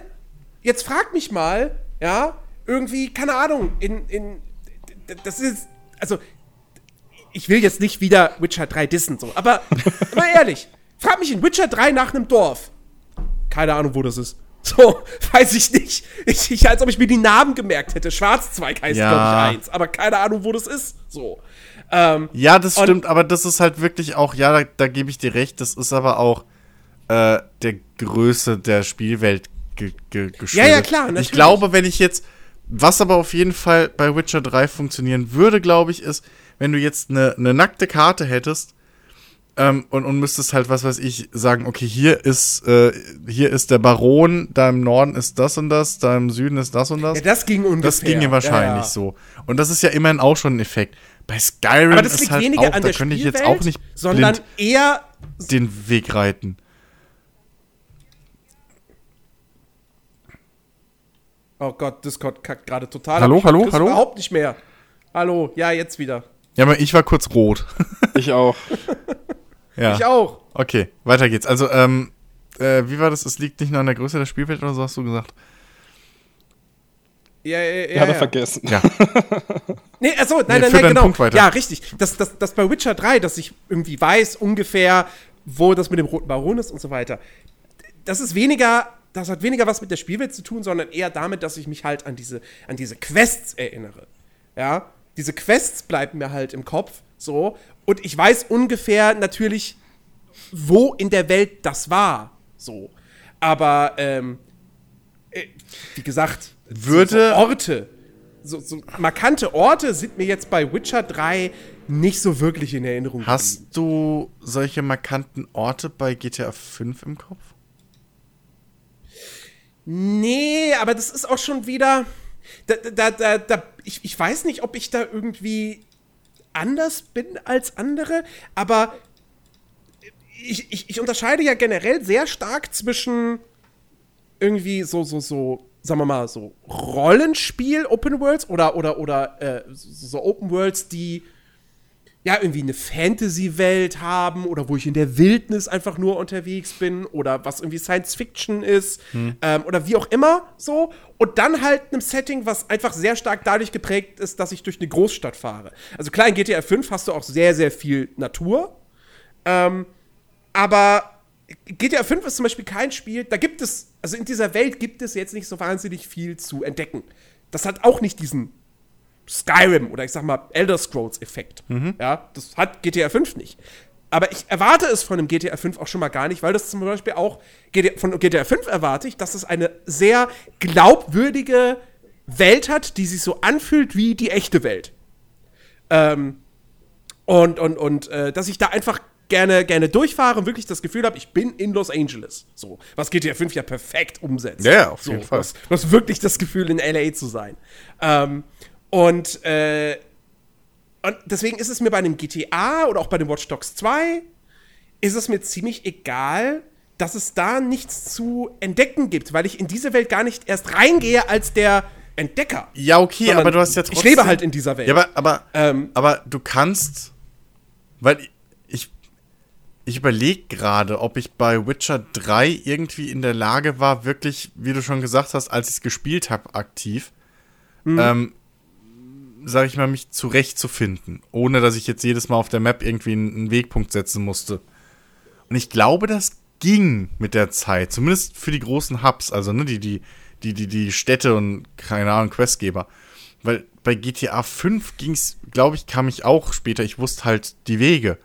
Ähm, weil, das, weil die beiden Spiele dich auch peu à peu eben an die Spielwelt ranführen. Aber wo ich dir recht geben muss, ich wüsste jetzt zum Beispiel nicht, wie ich von, keine Ahnung, dem Roten Baron zu diesem Schlachtfeld komme, von dem ich vorhin gesprochen habe. da muss ich dir vollkommen recht geben. Aber Ja, irgendwie so am Wasser da unten lang auch. und sowas, aber das, ja, ja, aber ich, ich wüsste jetzt nicht mehr den Weg so. Und bei GTA 5 wüsste ich aber jetzt auch nicht mehr spontan, wie ich, keine Ahnung, vom, äh, weiß ich nicht was, äh, von, von, von, von CJs altem Haus irgendwie äh, hoch zum, zum Stripclub komme oder so. Das wüsste ich jetzt auch nicht mehr auswendig oder zum Flughafen. nee, nee, Ähm, nee, nee. Aber bei, bei, bei, bei, bei Gothic 2 die Wege 1 zu 1. Und wenn mir bei, bei, bei einem, bei einem ähm, Kingdom Come die Namen der Städte einfallen würden gerade, wüsste ich auch original die Wege. Die könnte ich im Kopf nachreiten. So. Und ich glaube nämlich wirklich, dass es. Und das sind halt alles Spiele, die dich ja richtig in, an die Spielwelt ranführen. Immer so peu à peu wird die Welt ja größer. Bei dem Witcher 3 ja auch. Aber ich glaube wirklich, dass es einfach ab einer gewissen Größe der Spielwelt für dich als Spieler unmöglich wird, ähm, ja. wirklich dir so genau die Welt einzuprägen. ja, absolut. Wie gesagt, es ist nicht unbedingt ein Aspekt, wo man dann sagen müsste, okay, da ist die Open World deswegen schlecht. Nee, Ähm, bestes. Beisp bestes Beispiel äh, ist jetzt halt auch das beste Open-World-Spiel der, der letzten Zeit, nämlich Red Dead Redemption 2. Hm. Ähm, diese Welt ist so riesig, ja, ey, da also der, blind käme ich da auch nicht von einem Ort zum anderen. ja? 90 Quadratkilometer übrigens. Ähm, by the way. echt? Ja, steht zumindest hier auf dieser Seite. Ja, Ja gut, also ist ja wenn- Wilder wenn- Westen, wenn da ist ja nicht so dicht besiedelt wahrscheinlich. Wenn der Entwickler so eine Angabe nicht raushaut, dann finde ich das immer so ein bisschen. Äh. Ähm, aber, aber wie dem auch sei, also diese Welt, die Welt von Red Dead 2, die ist ja wirklich riesig. Und ähm, vor allem wirkt, sie wirkt ja automatisch auch dadurch riesig, dass du ja, also klar, du kannst mit dem Pferd da lang reiten, aber du fährst halt nicht mit dem Auto da durch. So. Ja. Ähm, und Pferd ist halt langsamer als ein Auto und äh, dadurch wirkt die Welt noch mal größer. Ähm, ähm, und wie gesagt, also Red Dead 2 ist, wie gesagt, für mich, mein, meiner Ansicht nach, ist das ein, ein absolutes Positivbeispiel äh, dafür, wie man eine Open World macht. Ähm, die ist, zum, also zum einen erfüllt sie halt dieses Ding, dass sie eben immersiv ist, so, was halt eben auch dann ein Witcher 3 zum Beispiel macht, aber darüber hinaus, sie wird spielerisch genutzt, ähm, allein dadurch, dass du halt äh, äh, die ganze Tierwelt hast, die total glaubwürdig da eingebettet ist. Es macht so viel Spaß, in, in Red Dead 2 zu jagen. Ähm, ja, diese, die irgendwie Pferden zu suchen und dann folgst du diesen Pferden und so weiter.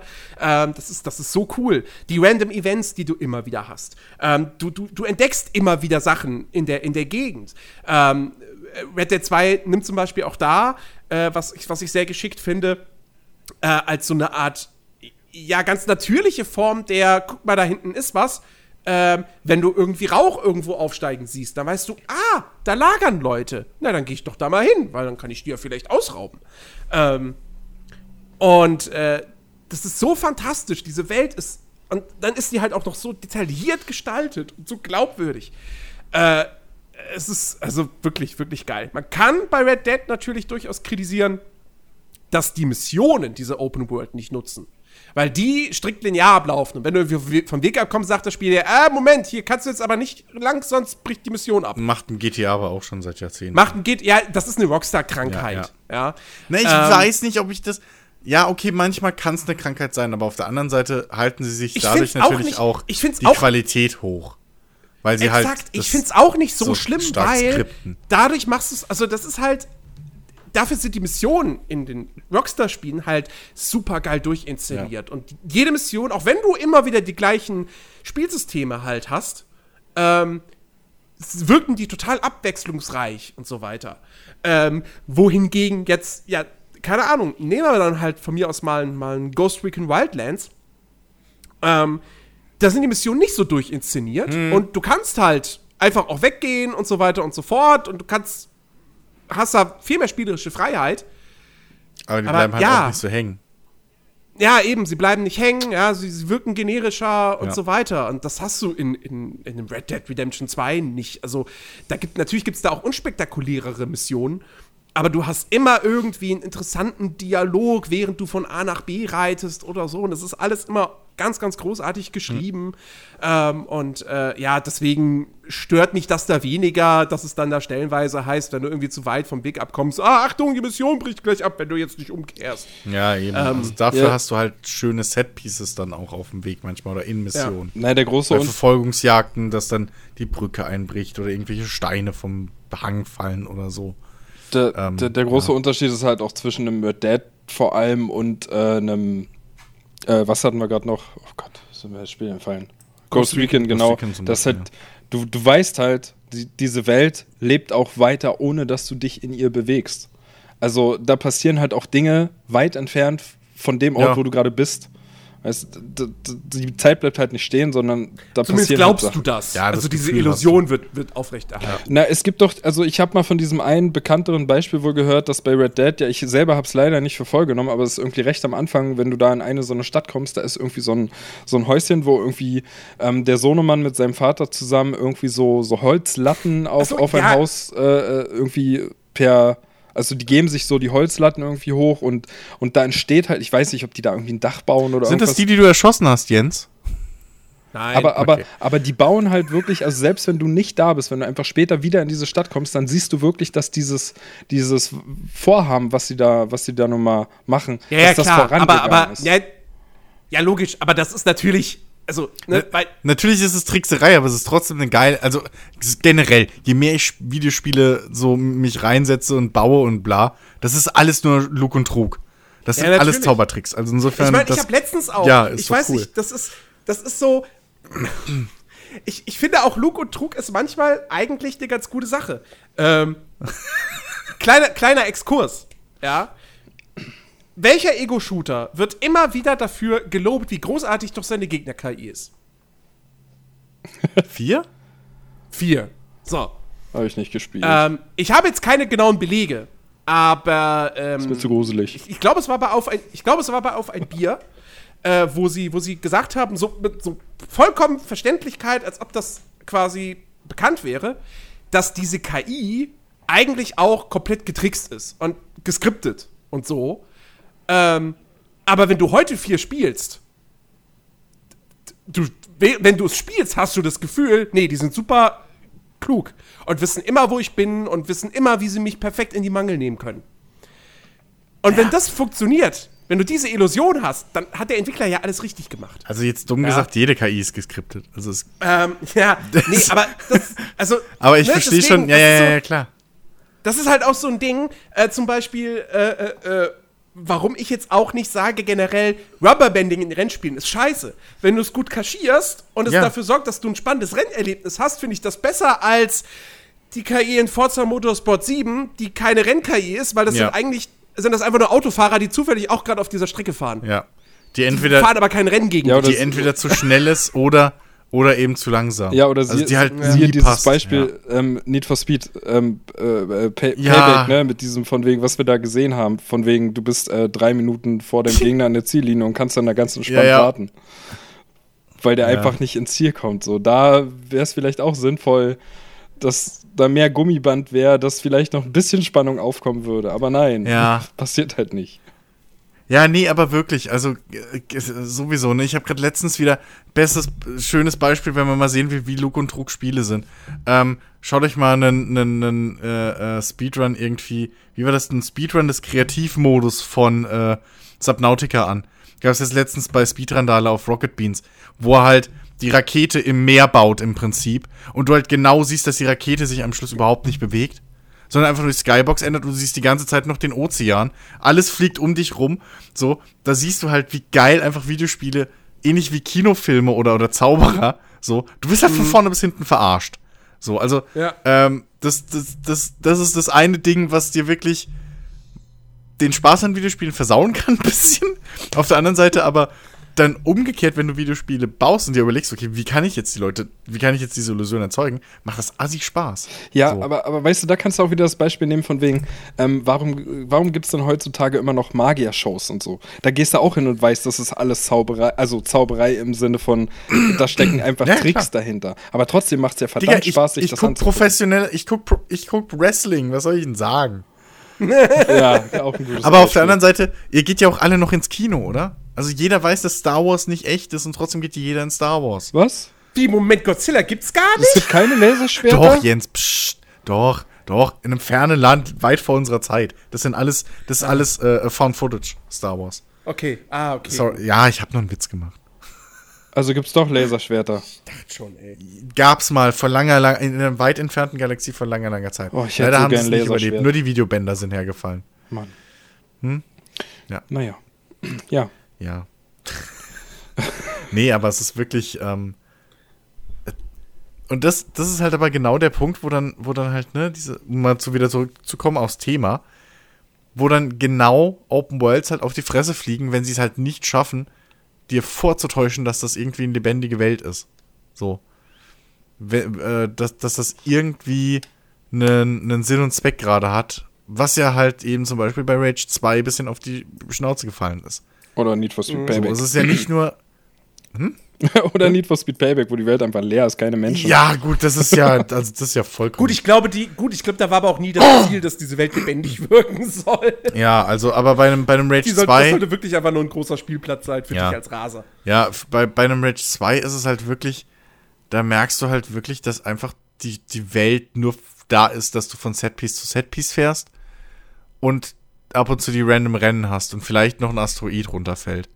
Ja, die Open World ist, So, die ist wirklich ist- da einfach nur, um auf die Packung schreiben zu können, das ist Open World und zur Spielzeitstreckung. Irgendwie ja, eine Funktion das für die ist alles. Fahrzeuge zu haben. Weil die Fahrzeuge kannst du ja in die Camps und so nicht mit reinnehmen. Ja, genau, So, exakt. also das das- ist wirklich, also Ja. Rage 2, es gibt keinen Grund eigentlich, warum Rage 2 eine Open World haben sollte in der Form, wie sie sie gemacht haben. Ja, da, weil- da ist sie einfach überflüssig Genau. und, und, und macht das Spiel wirklich, wirklich schlechter. Das Wenn ist sie wenig- auch nicht so ein Ding, was bei Spider-Man kannst du halt eben noch sagen, so, ja, okay, die Open World, das haben sie alles nicht geil gemacht, aber ich habe immer einen Spaß daran, von A nach B mich durch die Spielwelt zu schwingen. So, von dem her nehme ich das in Kauf, ignoriere halt einfach den ganzen optionalen Kram. Aber bei einem Rage 2 macht es ja nicht mal Spaß, von A nach B zu fahren. Und das ist dann halt wirklich Ja, ein weil- riesiges Problem. Weil, weil, wie ich da jetzt drauf komme, ist nämlich, weil ich habe jetzt gerade mal echt überlegt, wie nutzt denn ein Kingdom Come überhaupt seine offene Welt?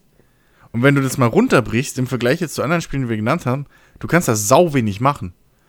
Du hast da so, Ja, du hast, find- du hast da ein paar Banditencamps, so, ähm, und du kannst halt hier drei, vier Tiere jagen, aber sonst machst du, glaube ich, in der offenen Welt nicht viel. Du hast da nicht irgendwie, Nee. da kannst du noch was entdecken und hier, aber trotzdem Kingdom- würde ich sagen, Kingdom Come ohne die offene Welt wäre ein schlechteres Spiel. Und zwar um viele Ecken. Weil ich halt finde, dass. Ich find- das Ja, ich finde, für mich, für mich ist Kingdom Come so ein ähnliches Beispiel wie The Witcher 3. Ich möchte die Open World nicht missen. Aber ich finde, auch da würde es auch durchaus ohne sie funktionieren. Ähm, ich ja, ich, ich verstehe schon, ich versteh schon, warum in dem Kingdom Come es nicht wahnsinnig viel zu entdecken gibt. Weil diese Welt, weil sie halt normal das Ziel hatten, wir wollen eine authentische Mittelalterwelt. Und da gibt es halt nicht hinter jedem Baum eine Ruine oder so. Ähm, aber sie hätten es doch durchaus ein bisschen. Was, wo ich zum Beispiel gemerkt habe, da haben sie Potenzial verschenkt, ist, es gibt ganz viele Unfallstellen in dieser Open World. ich Aber glaube, in den meisten Fällen ist es dann halt wirklich einfach nur, ja, da liegt ein kaputter Karren. ist denn hier irgendwo was Interessantes ich zu finden? glaube, Nein. ich glaube, das ist tatsächlich ein Spielfeature, was es nicht reingeschafft hat. Weil es gibt eine, es ja. gibt ja eine Quest, wo du beigebracht kriegst im Prinzip, wie du von so einer Unfallstelle aus dann irgendwie das nahegelegene Opfer oder was auch immer findest. Mhm. Und ich glaube, und, und Henry ist ja sowieso mehr so eine Art Detektiv in diesem Spiel als alles andere. Ja, ja. Ähm, und ich glaube wirklich, dass das irgendwie ein Feature war, was sie vielleicht mal angedacht haben und was dann vom, von hinten runtergefallen ist. Weil mir ist es auch aufgefallen, dass es extrem viele umgefallene Wagen gibt oder überfallene Wagen Ja. und da aber nichts ist. ähm, aber nichtsdestotrotz bin ich der Meinung, gerade weil Kingdom Come so viel aus seiner Immersion zieht. Ähm, und, und vor allem auch dieses lebendige Weltding einfach funktioniert durch die offene Welt. Ähm, und die Glaubwürdigkeit Das- der gesamten Spielwelt basiert auf dieser offenen Welt oder darauf, dass es eine offene Welt ist. Ähm, Glaube ich, wäre es ein viel, viel schlechteres Spiel und hätte bei weitem nicht so einen Impact gehabt, wenn das alles nur, wenn du wirklich nur von Setpiece zu Setpiece gesprungen wärst. Ja, das muss man natürlich wieder, wieder dazu sagen, ähm, äh, dass das äh, Kingdom Come natürlich im Gegensatz zu einem Witcher äh, da hast du die, da hast du genau wie in Skyrim die ganzen NPCs, die einen Namen haben, die einen Tagesablauf haben, die wirklich in dieser Welt leben. Und ich Ja, okay. kaufe es, ich kaufe es dieser Welt auch ab, dass diese Charaktere dort leben. Mhm. Ähm, plus, ja, das Spiel ist so immersiv, dass auch ich das Gefühl bekomme, in dieser Welt zu leben. Und äh, in diesem Sinne, ja, also eher würde ich sagen, Witcher 3 braucht seine Open World nicht, als das Kingdom Come sie nicht Bin ich braucht. immer noch dagegen, aber Definitiv. okay. Ähm, Nee, ich, so, alle, also, ja. ich, wir hatten ja auch die, Aber ja. sie haben schon ein bisschen, bisschen, bisschen Potenzial verschenkt, aber wahrscheinlich sind das eben wirklich Sachen, die dann der Schere zum Opfer gefallen sind. Auch zum Beispiel, dass da irgendwie äh, irgendwo nördlich oder so in der Nähe von Neuhof, da baumelt eine Leiche an einem Baum aufgehängt. Ja. Und es ist halt irgendwie diese eine und ich glaube auch sonst nirgendwo in der Welt gibt es noch mehr davon. Und da, da, ja, die baumelt halt einfach da. da. Da ist auch nicht irgendwie noch, da steckt keine Geschichte oder sonst was dahinter. Da baumelt halt einfach jemand so. Hm. Ja, okay, jetzt könntest du natürlich ja, hab sagen, ich jetzt hier entdeckt, wird mir jetzt Unfall, wird mir sogar als Unfall, glaube ich, markiert auf der Karte. Ja, ja, die Unfallorte auf dem. Ja, deswegen sage ich ja, ich Also- glaube, ich glaube, diese Unfallorte hätten was werden sollen, gerade weil die markiert werden. Aber ähm. Ja. gut, auf der anderen Seite kannst du jetzt sagen, ja, okay, im Mittelalter war es halt so, dass da halt irgendwo einer am Baum gebaumelt, äh, gebaumelt hat und es hat halt keinen Ja, gestört. So, also es das darf man ja auch nicht vergessen. Wir sind ja im Mittelalter, aber ähm, nee, ich finde das, ich finde das halt auch einfach irgendwie. Ich finde wirklich, dass einfach die offene Welt bei einem, einem, dass halt, das ein schönes Beispiel ist, wie halt eine offene Welt auch ohne, sag ich mal jetzt, spielerisches Element zu sein, unbedingt, ähm, halt aber stark zur Atmosphäre und, und, und vor allem als erzählerisches Element halt auch seine Begründung haben kann, wie ich es ja auch bei einem Witcher 3 finde. So. Ähm, wenn ich wirklich, ich, ich habe ja Witcher 2 auch gespielt und mochte das sehr, aber du hast einfach nicht diesen, diesen, diesen Zusammenhang, warum irgendwie im Norden die Leute einen anderen Eindruck von dem Krieg haben wie im Süden und warum im Norden die, die, die, die ganzen, äh, diese Brücke, wo die ganzen Flüchtlinge stehen, du als Geralt siehst halt beide Seiten. Du siehst halt, wo die Leute herkommen und das halt absolut verbrannte Erde ist und dann nichts mehr ist. Und auf der anderen Seite siehst du aber auch, wie die, wie die Stadt, wo es den Leuten noch gut geht und keine Ahnung was, die halt nichts von dem Krieg im Prinzip abgekriegt haben, die sozusagen nur die Cliff Notes kennen, die, die Schlagzeilen, ähm, wie die halt aber, wie deren Stadt halt langsam überrannt wird und deren Leben beeinträchtigt wird und warum die halt das nicht so ganz nachvollziehen können, warum jetzt diese ganzen blöden Leute da in ihre Stadt rein wollen, die Flüchtlinge und hin und her. Und ähm, ich finde, für so, für sowas ist halt die offene Welt durchaus auch ein sehr, sehr tolles Element einfach. Wenn, selbst wenn du sie nicht füllst mit irgendwelchen, das ist mir fast lieber, als wenn du sie mit, mit irgendwelchen äh, sinnlosen Sammel- und Zeitrennen und hier mhm. noch eine Schatzsuche und da irgendwie ein komischer Dungeon. Das, wenn die Spielwelt mir, ähm, oder wenn die offene Welt mir die gesamte Spielwelt lebendiger und, und, und zusammenhängender und einfach glaubwürdiger wirken lässt, ähm, bin ich, bin ich, bin ich absolut zufrieden und dann hat die vollste Berechtigung, in einem Spiel zu sein. Ich brauche das nicht, dass ich sagen kann, ey, ich habe hier 25 Fe äh, Sachen, die ich in der Spielwelt machen kann. Äh, ich kann da, was weiß ich, Bogen schießen, ich kann da jagen, ich kann da buddeln, ich kann Gold aus dem Fluss waschen, ich kann Bäume fällen, äh, Bergsteigen, Drachen fliegen, was auch immer, Karten spielen. Sonst brauche ich alles nicht. Mhm. Ja, mein, Rockstar also, zeigt ja bei, bei, bei, irgendwelchen, bei irgendwelchen Rollenspielen, die mhm. eine Open World haben, ähm, und die, wie gesagt, nicht in einem, in einem Stadtsetting spielen. Hm? Ähm, da erwarte ich, dass ich Sachen entdecken kann. Dass es Höhlen gibt, dass es Ruinen gibt und so weiter. Ähm, auf die, die, zu denen ich nicht geschickt werde, weil ich schon eine Quest habe. So, sondern ich möchte diese Ablenkung haben. Ähm, und das würde aber bei einem dieses, Kingdom dieses, Come überhaupt nicht ins Setting passen. Nee, genau, genau. Da würde es nicht ins Setting passen. So. Ähm, deswegen, da akzeptiere also ich das auf eine gewisse Art und Weise, aber also wie gesagt, das hätte man auch. Also bei Fantasy im Prinzip setzt du es voraus. Ja, Kann man das so runterbrechen halt, bei, bei Fantasy-Rollenspielen? Also bei einem, bei, einem, bei, einem, bei einem Mass Effect Andromeda hätte das, wäre das auch cool gewesen, wenn du da ständig irgendwelche interessanten Höhlen Das ist hättest. durchaus wahr, dass es ein paar ähm, mehr interessante Orte hätte gebracht. Wo ich das nicht ja. erwarte, ist es eben bei sowas wie einem GTA oder auch mhm. Cyberpunk 2077. Ich gehe nicht an Cyberpunk ran mit der Erwartung, dass ich ständig irgendwas Cooles entdecke, weil es ist halt eine Stadt. So, was will ich ja, da? Also, nee. Klar, vielleicht, vielleicht ist irgendwie ein, ein, in Anführungsstrichen random Event in irgendeinem Hinterhof und so, wo ich was Cooles erlebe, aber nee, nee, nee, nee, nee. Ich glaube, allein bei einem Cyberpunk. Nee, nee, nee. Ich kann halt keine alten Tempel entdecken in Cyberpunk zum ja, Beispiel. Aber ich, glaub, ich erwarte. Ich glaube, aufgrund des Settings entdeckst du bei Cyberpunk genug interessante Dinge, einfach was ja. technologische Sachen betrifft und so, dass du an jeder Ecke ja. wirklich siehst, oh, guck an. Vielleicht, ja, okay, doch, das könnte vielleicht wirklich irgendwann mal so sein.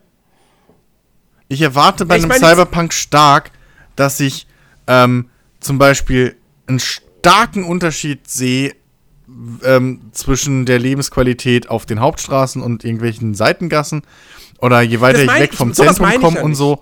Ich erwarte da sehr viel, dass ich da was erlebe. Und ich erwarte, nein, nein, zumindest so wie, wie, wie, wie, wie, wie CD Projekt Red das, das ähm, darstellt, erwarte ich, dass ich irgendwo wenn ich in einem schlechten, dass ich irgendwo langlaufe und dann an der Straßenseite irgendwie Leute sich streiten oder ähm, hier über irgendwas erzählen, da was passiert, hier wird jemandem ne, ne, ne, die Handtasche geklaut, in Anführungszeichen.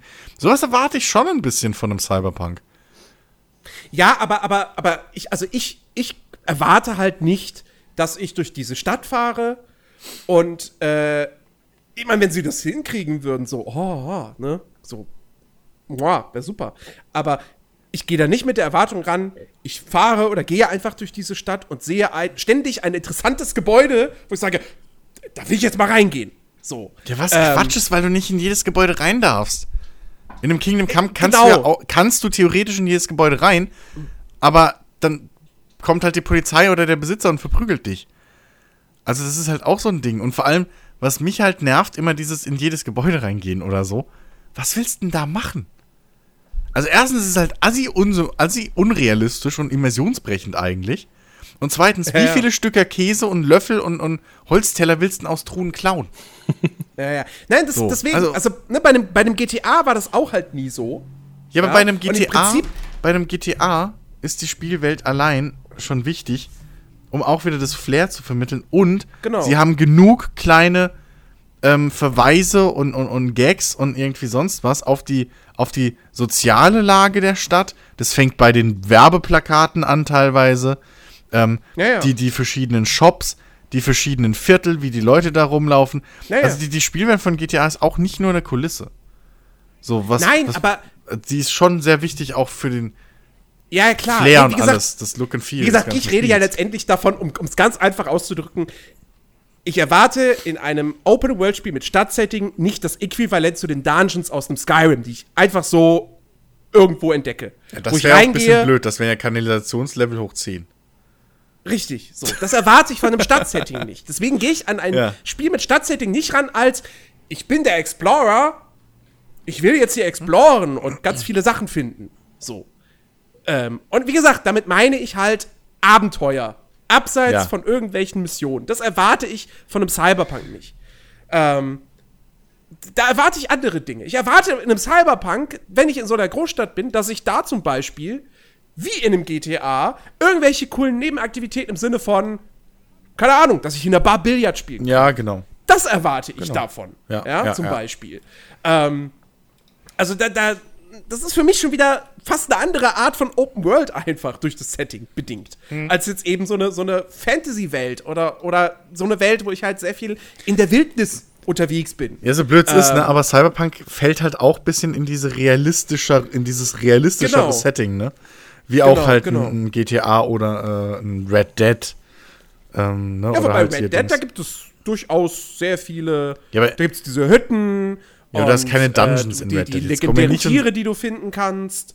Ähm, Ja, okay, und, aber äh, wie gesagt, Schätze. ja, Jagen und Hütten hast du ja auch in Dings und du kannst auch die Banditenlager kannst du auch theoretisch dann dazu zählen bei einem bei einem Dings, aber bei einem ähm, hier äh, äh, Kingdom Come.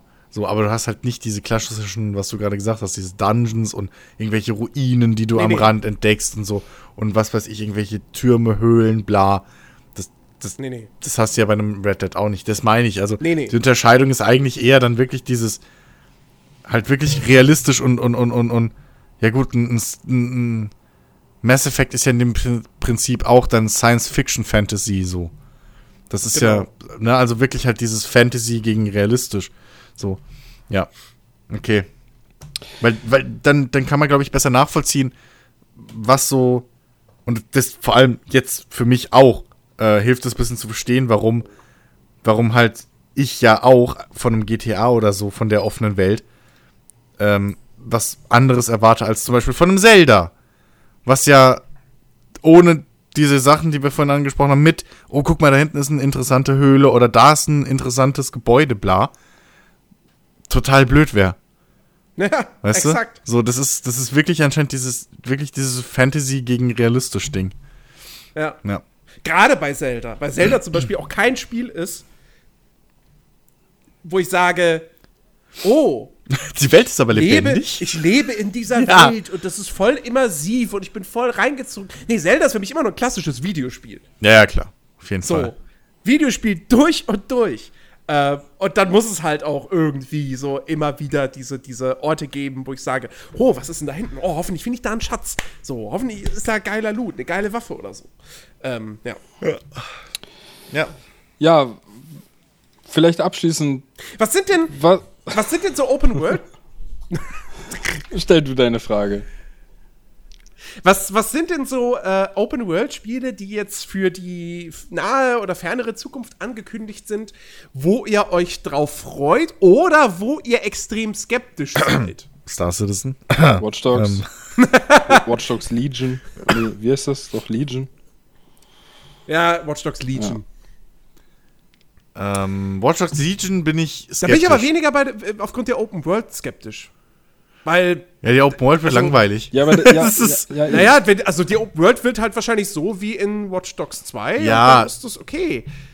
Skeptisch okay bin ich richtig, halt ja. aufgrund dieser Geschichte, dass man irgendwie jeden NPC spielen kann. Das. Keine Ahnung, was, was ich mir jetzt konkret da für eine Spielstruktur und so weiter irgendwie vorzustellen habe und für, was Mhm. für ein Storytelling. Also, wie das irgendwie alles aufgebaut ist.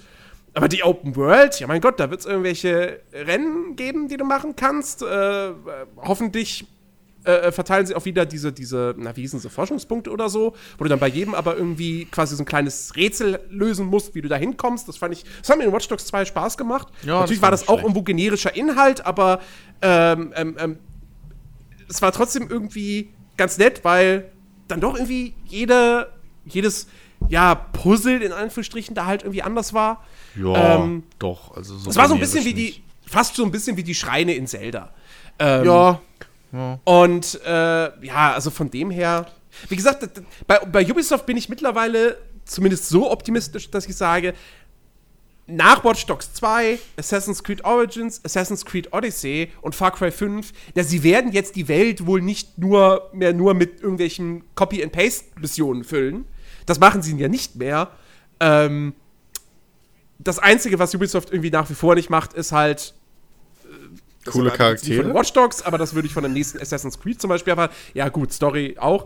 Aber, ähm, nee, vom nächsten Assassin's Creed, ich, da würde ich halt schon hoffen, dass sie es da vielleicht mal hinkriegen, in mir den Entdeckergeist zu wecken. So. Das haben sie halt sowohl Nee. bei Origins als auch bei Odyssey überhaupt nicht geschafft.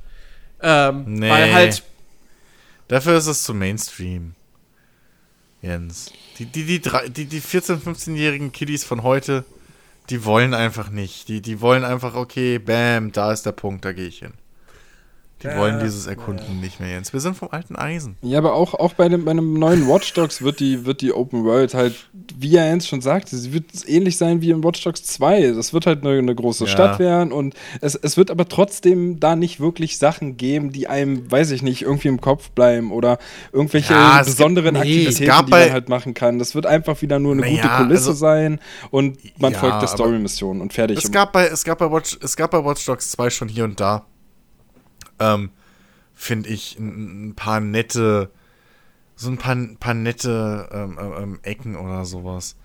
Ähm, und, und auch äh, Leute, die da rumgelaufen sind. Es gab schon hier und da nette, so nette Akzente. Aber es ist halt klar, bei weitem nicht auf einem Level von einem GTA. Äh, Und äh, ja, weit, viel mehr erwarte ich mir da nicht. Also, wie du schon gesagt hast, Jens, so, die wird okay, die wird zweckmäßig. Ähm, oder ein bisschen mehr als zweckmäßig, so und eine gute Kulisse, aber ja, mehr wird da wahrscheinlich auch nicht, erwarte ich da auch jetzt nicht. Weil, ähm, ja. Meine Frage wäre halt noch gewesen, was ihr euch denn Hm? wünschen würdet für zukünftige Open-World-Spiele. Also was, was, was sollten die Publisher denn vielleicht einfach besser machen? Also Nehmt euch. Ich würde sagen, orientiert euch an Red Dead Redemption 2, was die Glaubwürdigkeit und Lebendigkeit betrifft. Und davon abgesehen, mehr sowas wie Enderal auf AAA-Niveau. Ich würde noch hinzufügen. Oder Elex. Ich halt. würde noch hinzufügen, er, ähm, schaut genau oder orientiert euch daran, um mal Jensemanns äh, äh, Formulierung weiterzuführen, ähm, wie Metro Exodus den Entdeckerdrang beim Spieler weckt und belohnt. Weil das macht das Spiel in den zwei Leveln, die es hat, waren es drei? Nee, na, zweieinhalb. Äh, in den zweieinhalb Leveln, die ein bisschen offener sind, die so an, an der Open World kratzen fast, ähm, das, macht das Spiel so perfekt.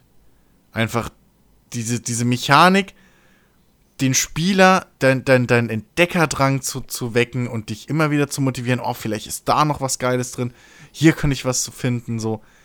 Exakt, schaut euch genau an, wie da diese Mechanik funktioniert. Weil du immer als Spieler belohnt wirst. Du gehst nie irgendwo rein und denkst, scheiße, das habe ich schon. Oder Mist, damit kann ich nichts anfangen. Weil du immer, Ja, weil das ja. Spiel immer, was du findest, entweder ist es ein neues Item, eine Verbesserung für deine Waffe, eine neue Waffe oder was auch immer. Oder es ist, wenn du, wenn du dieses Item schon voll hast, Munition zum Beispiel, wird es halt umgewandelt in anderes nützliches Zeug. Und du gehst nie unglücklich von einem Ort weg. So, plus Mhm. kleine Geschichten, die du noch erlebst oder so. Aber ähm, Ja.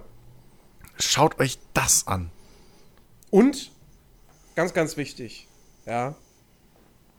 Entdeckerdrang schön und gut, aber ich würde mir auch wirklich wünschen, dass Open Worlds eben, dass die einfach noch dynamischer werden. Dass diese offene Spielwelt auch wirklich, dass die Spielsysteme, die Gameplay-Systeme auch wirklich Nutzen daraus ziehen.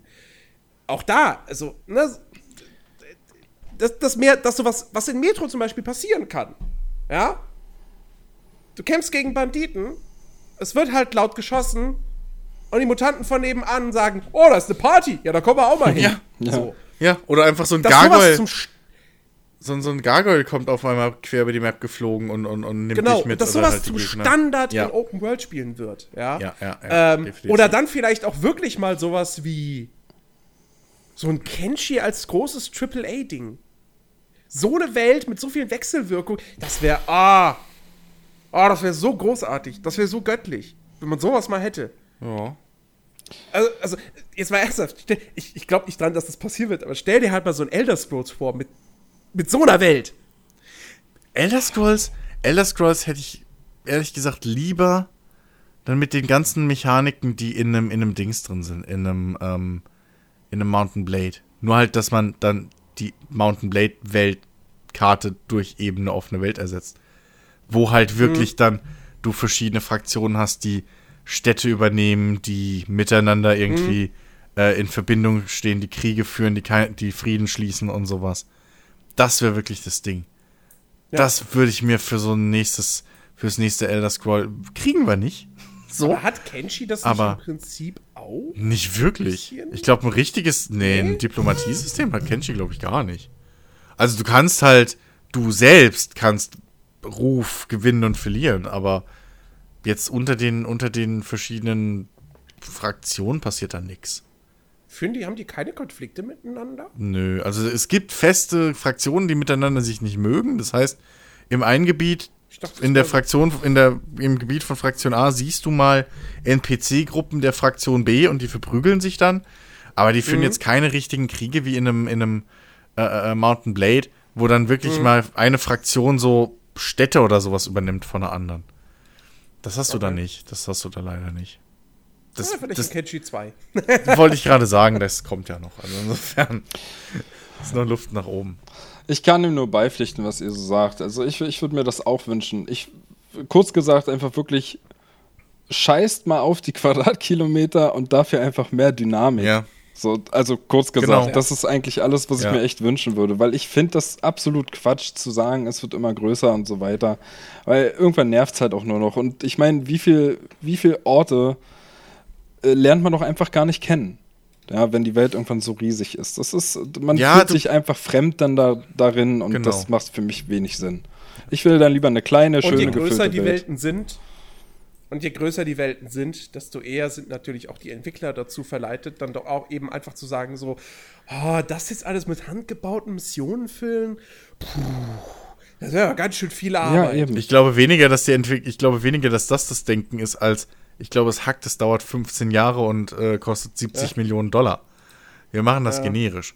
Äh, das Problem ist halt auch, die, die Katze beißt sich, glaube ich, auch ein bisschen in den Schwanz mit diesen immer größeren ähm, äh, äh, Spielwelten, weil halt natürlich niemand Leerlauf will. Die Angst vor Leerlauf ist, glaube ich, halt auch so ein, so ein Riesenproblem, was, was dem Game Design in sich im Weg steht bei einer Open World. Gerade bei Mainstream, AAA-Geschichten so. Diese, diese Angst vor Scheiße, der Spieler hat jetzt fünf Minuten mal nichts zu tun. Oder fährt jetzt einfach nur mal fünf Minuten lang die Straße lang oder zehn. So. Wir wollen eine Welt, wo man eine halbe Stunde von links nach rechts braucht oder zwei Stunden. Aber diese zwei Stunden müssen wir durchgehend füllen mit Scheißdreck, weil sonst drehen uns die Spieler durch. Und dann ist vielleicht wirklich richtiger, so wie, wie, wie glaube ich, du, Jens, ja vorhin schon mal gesagt hast, der eigentlich richtige Schritt. Dann macht die Welten halt kleiner und dafür halt handgebauter und, und, und detaillierter. Und ich will eigentlich wirklich nur glaubwürdige und dynamische Welten. So. Das, ich glaube, darauf mhm. können wir uns dann alle einigen. Glaubwürdigkeit und Dynamik. Und dann sind wir, glaube ich, alle happy erstmal. Den Sammelscheiß haben wir uns jetzt, glaube ich, alle satt gesammelt. Ja. Ja. Absolut. Gut. Ja. Also, Open World. Jetzt weißt du Bescheid, was du machen musst. Ja. Notfalls ja, ruft mich an, ich bin immer noch auf dem Markt. Helfe dir positiver begegnen. Ja. Ähm, das soll es für heute gewesen sein. Ich hoffe, diese Folge war eine gute Entschädigung für die letzte Episode. Ja. Ähm, nächste Woche, da gibt es das große, fette E3-Special. Oh, fuck, ich habe jetzt schon Angst.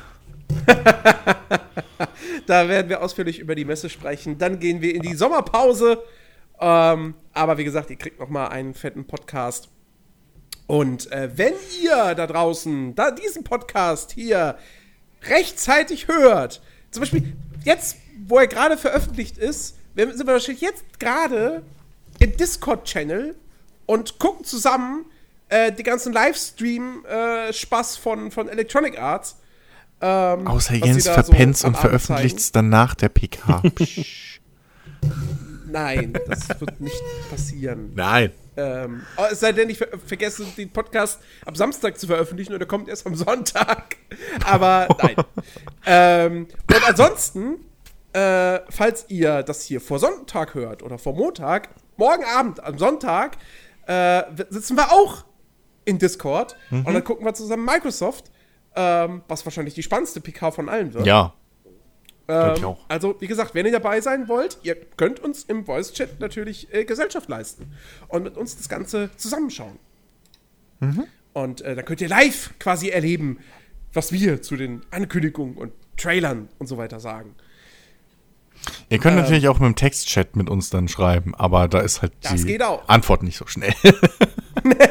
das, das müsste ja. halt. Also, wie gesagt, äh, wir wünschen euch auf jeden Fall eine, eine spaßige, spannende E3-Woche. Wir hören uns dann nächste Woche mit diesem großen Podcast dazu und äh, bis dahin, macht es gut. Auf Wiedersehen. Tschüss. Tschüss.